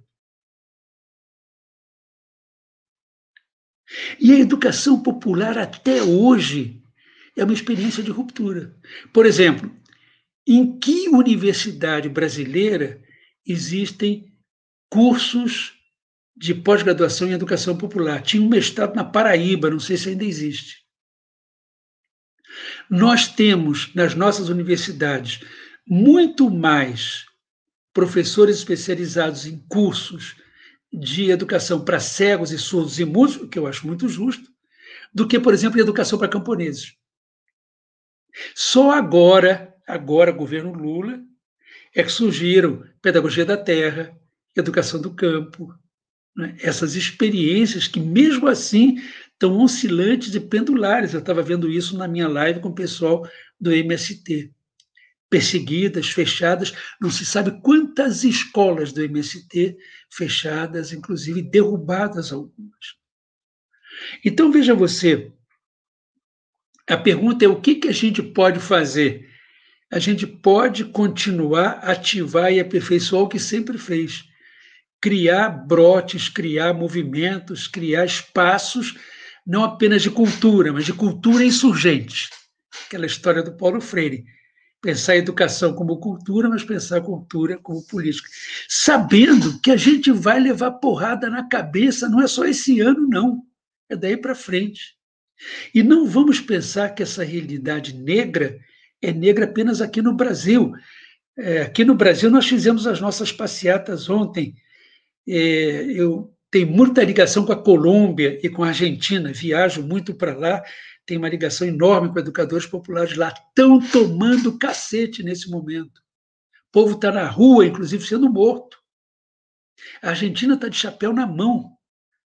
O Chile, a duras penas agora, depois de anos, está conseguindo montar uma constituinte para reformular uma constituição que vem do Pinochet. O Equador, por onde eu estive também, esses países todos então, todos eles, cada um à sua maneira, sob a égide do poder do capital internacional. É, você tocou aí no caso é, da religião. Eu não tenho uma prova concreta, nem o Marcos Arruda, que foi quem me contou isso, que é muito melhor informado do que eu, além de ser muito mais consciente.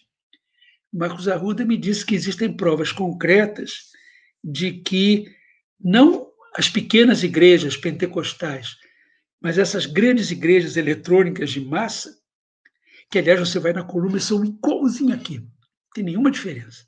Colômbia, Equador, mesmo jeito, tudo, desde o visual, o espaço, até a maneira de se pregar, que todas elas teriam sido financiadas pela CIA.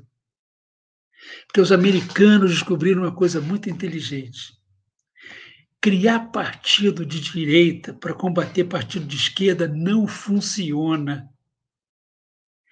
Agora, criar igreja para aliciar o povo em cima de promessa, que se você der, Deus vai dar em dobro, e de fato está dando resultado.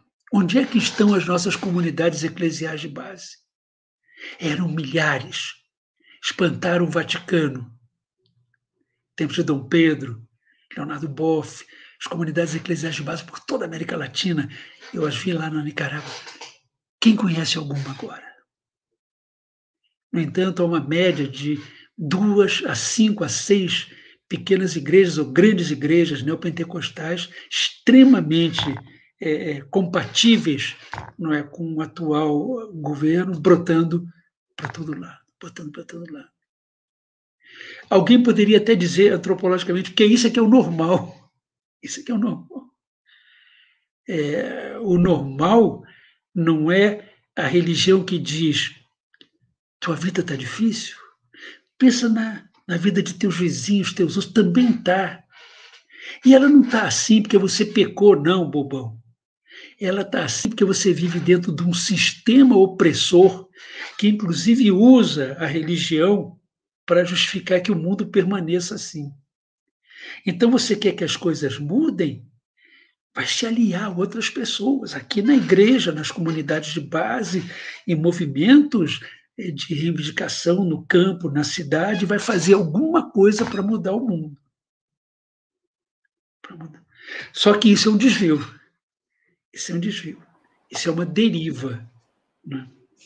Quando você que é filósofo, quando Marx disse é, os filósofos até agora interpretaram o mundo, chegou na hora de mudar o mundo, ele estava dizendo mais ou menos a mesma coisa. Russell, Heidegger, é maravilha, filosofias do espírito lindíssimas. Só que o mundo continua do mesmo jeito. Aliás, Heidegger perdeu mais para o nazismo do que para posições mais é, libertárias mais de esquerda. Então a tarefa é muito dura, é muito difícil. É muito difícil.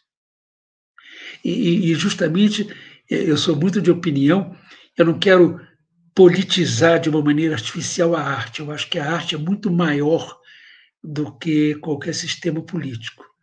Eu acho que toda vez em que se politizou a arte, ela caiu.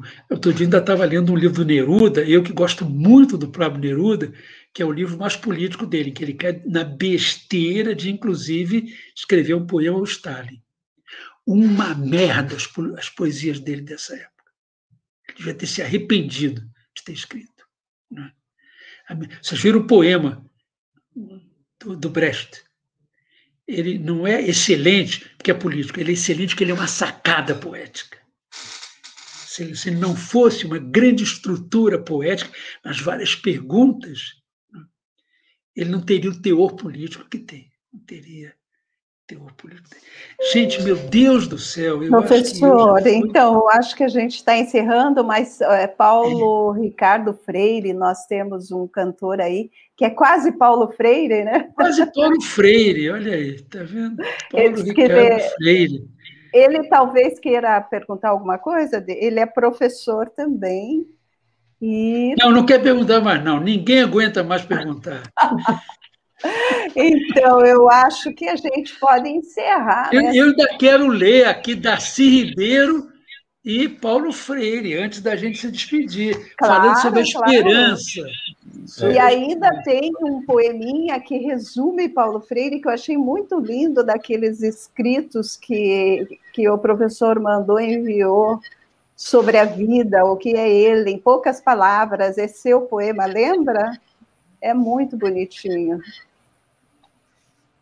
Pô, tá aí. E, e, eu vou mandar, eu descobri que eu não mandei tudo, inclusive eu vou mandar para vocês as fichas de cultura originais do método Paulo Freire de 1961, desenhadas por um artista de Pernambuco, Ótimo. Ricardo Brenan, que acho que morreu até ano passado. Foi. É? Obras de arte, para vocês verem como é que a gente fazia revolução e educava cantando, pintando, dançando, desenhando, poetando e tudo mais. É. Vamos lá, Paulo Freire. Ô, ô, ô Mary, eu, eu, precisaria só passar um recado para o Carlos. É que o Silvio pediu para te deixar um grande abraço, porque como estão passando agora numa outra live... Eu conheço cinco Silvios. Silvio Tendler. o Silvio Tendler, né, que dá, é, o, o, nosso anfitrião aqui, ele teve hum. que ele teve que ir para é, tá passando um filme sobre militares e resistência, que é o filme que ele fez, no, numa live que aí que as pessoas queriam muito que ele parasse lá para discutir com eles. Então ele pediu para deixar um grande abraço aqui para você, tá? Agora, o Adair me manda teu e-mail, porque eu vou te mandar uns textos, mas agora de antropologia, inclusive um chamado Os Mestres que Me Ensinaram, que é todo um estudo de como se aprende na Folia de Reis. Você Ótimo. vai gostar. Manda para mim que eu te mando lá. Legal. Já ia papo de antropólogo. É. Então, acho que vou deixar um tempinho para se a Delaine quer falar alguma coisa, o resto, e o professor daria o, a palavra final. Daí depois Paulo Freire. Canta. Mas o Paulo não vai cantar? O outro Sim. Paulo? Paulo se quer cantar. cantar. Paulo vai cantar, com certeza. Aí só ver a ordem, se o Paulo canta agora, todo mundo depois fala um pouquinho aí para se despedir. Quem sabe faz a hora, não espera. Olha com vocês, gente. Vocês decidam aí. Por mim. Queria fazer uma. Olha, tem O professor Paulo Padilha quer falar alguma coisinha antes? Sim, sim. Eu queria apenas fazer um comentário, fazendo uma ligação breve entre a última live, na né, número 40, e essa de hoje, né?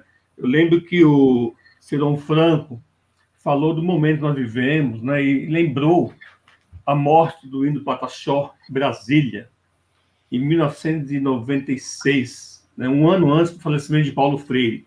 E o Paulo Freire, ele escreveu nesse livro, na Pedagogia da, da Indignação, que foi o primeiro livro pós-morte de Paulo Freire, né? Ele faleceu em 2 de maio de 97. É, ele estava escrevendo várias cartas, e uma delas aqui é para né, esse fato da, que nós passamos aqui né, naquele ano. É o capítulo 3, ele falou assim, é, do assassinato de, de Galdino Jesus dos Santos, o índio Pataxó.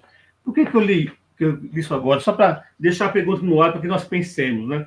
Estamos vivendo a, a, o pandemônio, a pandemia, e Paulo Freire também nesse mesmo livro, entre outros, falava assim, nós temos que ser rebeldes, mas só a rebeldia não vale, não adianta, não resolve. Temos que ser revolucionários. Né? Então, o desafio hoje nosso, acho que é sermos revolucionários nos nossos espaços de atuação, como tem sido essa live, e entre outras. Tem gente que fala que está todo mundo amortecido, não é verdade. A gente vê hoje né, o, centenário, o centenário de Paulo Freire bombando no mundo inteiro, né? Todo mundo falando disso, todo mundo homenageando, não o Paulo como pessoa, como falei antes, mas a causa dele. E deixar claro, nós não somos discípulos de Paulo Freire, a gente é estudioso, nós somos cientistas, estudiosos de Paulo Freire, né? e sua contribuição na base da sociedade. É um estudo Paulo Freire, né? tem lá um memorial que eu quero convidar todos a acessarem, um memorial completo sobre a obra de Paulo Freire, vídeos, textos, tudo disponível. Né? E também lembrar que temos um site centenariopaulofreire.org, para que as experiências como essa de vocês, por exemplo, hoje falando de Paulo Freire e outras, possam ser divulgadas para o Brasil e para o mundo. Eu ia fazer uma pergunta para o Brandão, mas não vou fazer não, não dá tempo. Mas só para saber, eu vou querer saber de você, Brandão, em, em breve, né? Essa coisa que o Oscar Harry me falou outro dia numa live que eu estava coordenando. É, que você não diz muito, mas que você foi talvez um dos principais criador da, do termo educação popular. E que depois de você, o próprio Paulo Freire começou a usar esse termo. Depois você explica quando você quiser. E eu já cantei no início, Brandão, eu acho que respeitando o tempo de todas e todos, né? Eu queria ouvir muito o Paulo Freire cantando também, E a gente vai fazer, semana que vem, dia 7 de junho, vamos lançar o seu curso lá no Instituto, né? Paulo Freire e Educação Popular. E ali eu vou cantar na íntegra as duas, as duas partes, tá bom, Brandão? E gostei muito de participar, aprendi muito com você. E ouvir o Brandão é sempre muito bom, né? A gente que não vê o tempo passar e quer ouvir mais. Obrigado a todas a, da coordenação, todo o Silvio, o Silvio, é uma honra estar aqui. Beijo, gente. Estamos aqui curtindo. Valeu, Paulo. Eu, eu queria só pedir, eu acho que vai ser para o Vladimir, que é filósofo, mas é o mais moço. Ô, Vladimir, dá uma olhada em algum lugar, vê como é que está o jogo Flamengo e Palmeiras. 1 a 0 Eu já vi que eu devo ter perdido ele inteiro. Já terminou. 1 a 0 Quem? 1 a 0 Flamengo. Flamengo. Opa! Tá bom Você... até agora. Professor, agora, agora Darcy Ribeiro, né? Para encerrar. Darcy, primeiro eu quero mostrar uma coisa, o Paulo Padilha que ah, me é. provocou.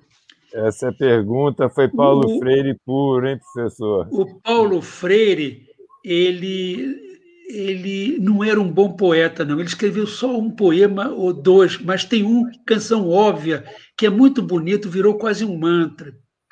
E era um mau desenhista também, tanto que uma única vez ele desenhou é, para um livro dele, que foi justamente o Pedagogia do Oprimido.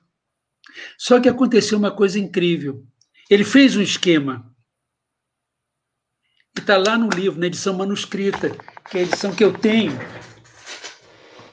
que é essa aqui, ó. Aqui, ó. Pedagogia do Oprimido, o manuscrito. O Paulo Padilha tem também.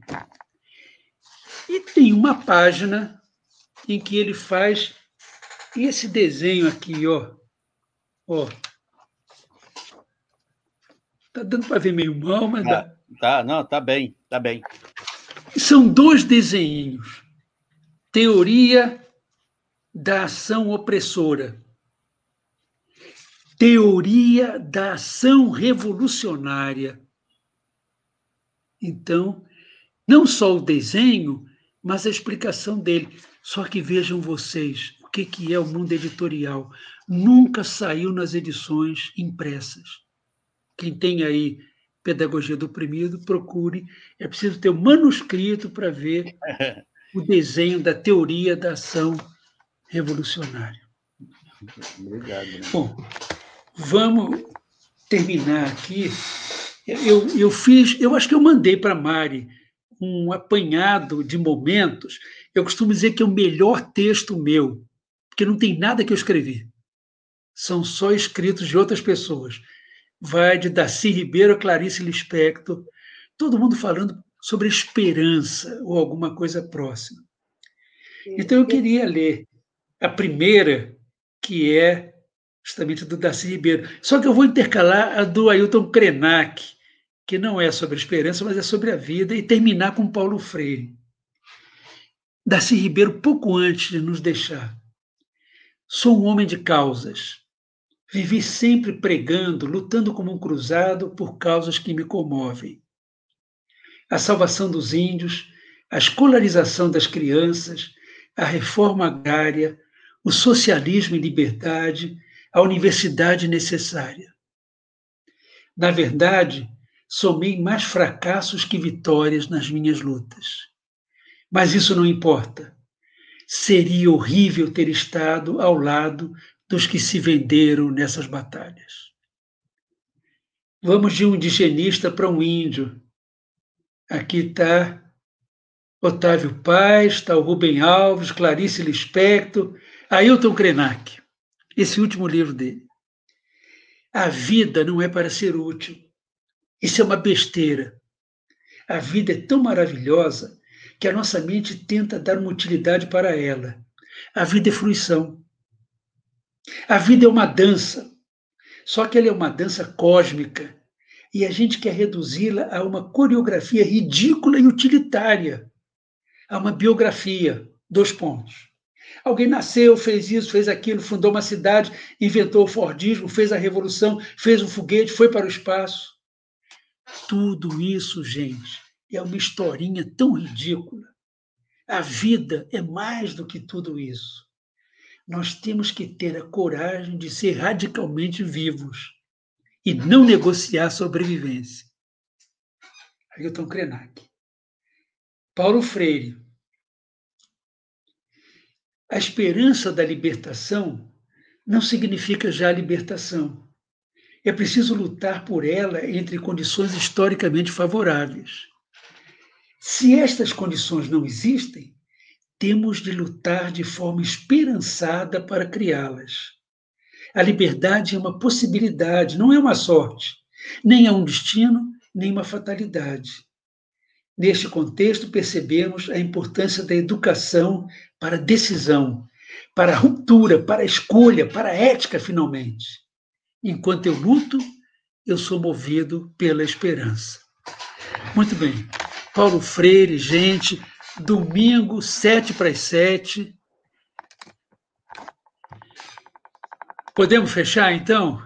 Maravilhoso. Então, professor, agora, para encerrar, é, Paulo Ricardo Freire termina cantando, encerra, e, a, é, é, e nós temos um vídeo né, para passar no finalzinho, e Delane pode falar. Não, é só agradecer a todos uma, uma, esse grande círculo de cultura, né? nesse novo formato da internet. É, é verdade, é verdade. É um pouco anárquica, né? Como diz sempre o Silvio, nós nos perdemos nos roteiros. Mas no final, nós fechamos nós fechamos o, o nosso, a nossa live com um vídeo é, produzido por Gravatar, o jornalista que não pôde estar presente na, na live passada, problemas de internet, e ele apresenta as obras do Chiron. É, então, fechamos daí com esse vídeo. Mas, Paulo Ricardo, a palavra é tua. Freire. Obrigado. Bom, gente, eu queria agradecer pelo convite, é um privilégio. Obrigado, um imenso, Brandão, né? que esqueci de tanta coisa. É, mas é assim mesmo, acho que faz parte, né? É, assim, o professor Carlos Brandão fez parte da minha formação, né? além de, de músico, eu sou psicólogo, também sou pedagogo, professor da Universidade Federal do Amazonas, do curso de Pedagogia da Faculdade de Educação, e também chamado carinhosamente pelos meus alunos e professores colegas como Paulo Freire genérico, né? É, então, assim, é, é, muito, foi muito bom, importante participar, assistir. Eu estou aqui de, de espectador realmente e aprendiz. vou cantar uma canção aqui para encerrar, de Celso Viafra, que eu acho que representa assim, nem era essa canção que eu ia cantar, eu ia cantar uma música minha, mas eu acho que é bem bem propícia para o momento do que a gente conversou hoje aqui, que fala de esperança mesmo, né? Que fala de da gente ainda acreditar em tudo isso que a gente viu aqui hoje. A música chama Não Vou Sair.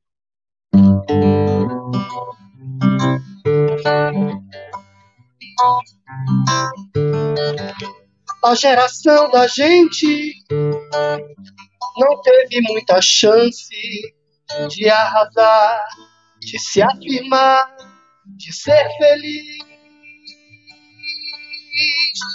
Sem nada pela frente, pintou aquele lance de se mudar, de se mandar desse país. Aí você partiu pro Canadá e eu fiquei no já. Mas quando eu tava me arrumando pra ir, bati meus olhos no luar e a lua foi bater no mar. Eu fui, fui ficando distante tantas milhas são tristes os invernos, não vou sair, tá mal aqui, mas vai mudar. Os loucos de Brasília não podem ser eternos, pior que foi, pior que tá, não vai ficar,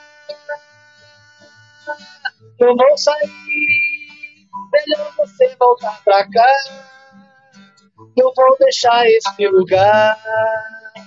Mas quando eu tava me arrumando pra ir, bati com os olhos no luar. E a lua foi bater no mar. Eu fui que fui ficando. Aí você partiu pro Canadá. E eu fiquei no já vou já. Mas quando eu tava me arrumando pra ir, bati com os olhos do luar. E a lua foi bater no mar. E eu fui que fui ficando. Eu fui que fui ficando. Yeah, yeah. Fui ficando. Eu fui que fui ficando. Eu fui que fui ficando.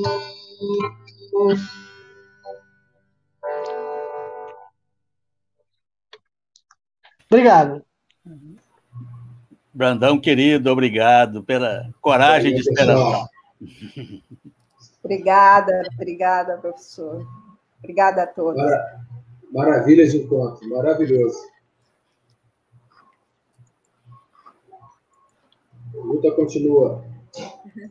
Salve, mestre Silvio, amigo de tantos anos, e salve a boa turma do Estudos Gerais da Cultura.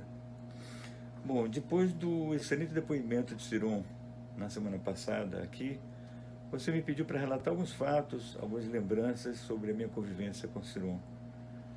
Bom, Ciron, ele teve contato muito cedo com a arte, não é? Porque aos nove anos, ele já copiava obras de mestres da pintura e nos anos seguintes ele começou a pintar retratos, não é? Que ajudavam nas despesas da casa, não é? Dessa época, são encontradas muito poucas obras. Uma delas é essa, Retrato de Ritinha, de 1964, né? quando Ciron tinha apenas 16 anos. Olha aqui, ele pintou esse quadro rosa sobre rosa, né? É um belo quadro. 43 anos depois, Ciron expôs uma tela no Centro Cultural Banco do Brasil e recebeu a observação de uma crítica, né? que ela diz o seguinte, a tela mostra a ousadia de Ciron no uso da cor rosa. É curioso, não é? Mas eu conheci Ciron em 1973, quando morei em Goiânia. Em 74, ele foi eleito o melhor pintor do ano pela Bienal de São Paulo. Então, no Réveillon de 74, nós nos reunimos lá em casa. Estava Ciron, Kleber Gouveia, que foi aluno, inclusive, do Guinhar, Antônio Poteiro, Miguel Jorge, que é escritor de lá de Goiás, e a gente perguntava a cada um o que esperava de 75. Ciron respondeu, muito trabalho. Pois é, não deu outra, porque em 75 ele foi premiado na Bienal Internacional de São Paulo, ganhou o prêmio Viagem Estrangeiro no Salão Nacional de Arte Moderna do Museu Nacional de Belas Artes, que é o mais importante prêmio de arte plástica do Brasil. Quem recebeu esse prêmio, em 1928, foi Portinari, com 25 anos na época, mais ou menos a idade de Ciron em 1975. Sobre esse prêmio Viagem Estrangeiro, Ciron tinha pintado três quadros para enviar para o salão. Só que na sexta-feira os quadros ainda estavam em Goiânia e o prazo para inscrição se encerrava na segunda-feira.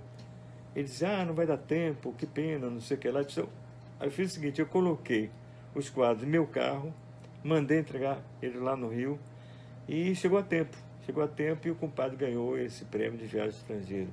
Foi um festejo geral lá em Goiânia, né? É, esse, é, esse é o quadro vencedor do salão, que hoje está exposto no Museu de Belas Artes do Rio de Janeiro, né? O ateliê de Ciron ele ficava no setor ferroviário, numa rua sem asfalto, e quando chovia ficava intransitável, né? Frequentemente meu carro ficava atolado no meio do caminho. Então, o ateliê era movimentado, porque Ciron dava muita força para os novos pintores. Inclusive para Antônio Ponteiro, que hoje é considerado, ele já faleceu, faleceu em 2010. E ele hoje é considerado o maior pintor naif no Brasil e com obras em museus daqui no Brasil e no exterior. Então ele já era ceramista, mas recebeu três telas e começou a pintar ali naquele ateliê, naquele atoleiro lá do ateliê do Ciron. Bom, eu não conheço nenhum artista que domine como Ciron todas as técnicas de artes plásticas. Óleo, guache, aquarela, escultura, colagem, objeto truvê, cerâmica, fotografia, vídeos, instalações. Ele é incrível, ele realmente domina todas, todas as técnicas. Para se ter uma pequena ideia sobre o trabalho de Ciron, selecionei algumas obras desde a sua primeira exposição no Rio de Janeiro até os dias de hoje, com a atualíssima instalação Ressurreição sobre a pandemia. Ciron sempre foi sensível às questões políticas e ambientais, é? Ele realizou um número significativo de instalações com postura crítica, denúncias, homenagens, protestos, né? Eu selecionei algumas delas. O Monumento às Nações Indígenas, que é impressionante, é de 1992, e foi realizado em uma área de 10 mil metros quadrados, com 500 colunas, 3 mil cópias de objetos rupestres. De avião você vê o monumento na forma do Brasil. Esse monumento, gente, foi totalmente destruído no ato criminoso. É incrível, absolutamente incrível. A instalação em homenagem ao Dr. Ulisses Guimarães é de uma beleza incrível. É um portal chamado Portal Democrático, transparente, em que você vê os objetos descendo para o fundo do mar, a Constituição, fotos, artigos de jornal, a garrafa de poá, folha de ouro, coturno de militar, tudo isso misturado com os destroços do helicóptero que afundou na Baía de Angra dos Reis em 1992, levando o Dr. Ulisses, Dona Mora e o casal Severo Gomes. A dezena de outras instalações de grande porte, a maioria apresentada a vocês na semana passada por Ciron. Só para citar algumas delas, tá? A série Goiânia, Rua 57, criada por ocasião do acidente com o Césio 137 em Goiânia a instalação da imensa ratoeira em frente ao Congresso Nacional. A ampulheta com terra de 147 países para homenagear a Eco 92. A do Dia da Criança, em protesto à mortalidade infantil, com mais de mil caixões mortuários pintados de verde e amarelo, também em frente ao Congresso. Instalações sobre acidentes de trânsito, contra a pedofilia, sobre o massacre de Carandiru, e ao mesmo tempo Ciron fez exposições belíssimas, como a dos casulos, né? E a exposição também do Brasil Cerrado, uma beleza, no Museu de Arte Moderna daqui do Rio de Janeiro. Ciron também coleciona amigos. Dois eu destaco. Rubem Braga, que gostava muito da obra de Ciron. Rubem nos deixou em dezembro de 1990. E a última crônica publicada no Estadão chama-se o Moza de Ciron começou a assobiar. Uma beleza. E Milo Fernandes, seu grande amigo, que definiu arte de maneira bem sucinta. Arte é intriga. Talvez seja por isso que ele admirava tanto a obra de Ciron. É isso aí, pessoal.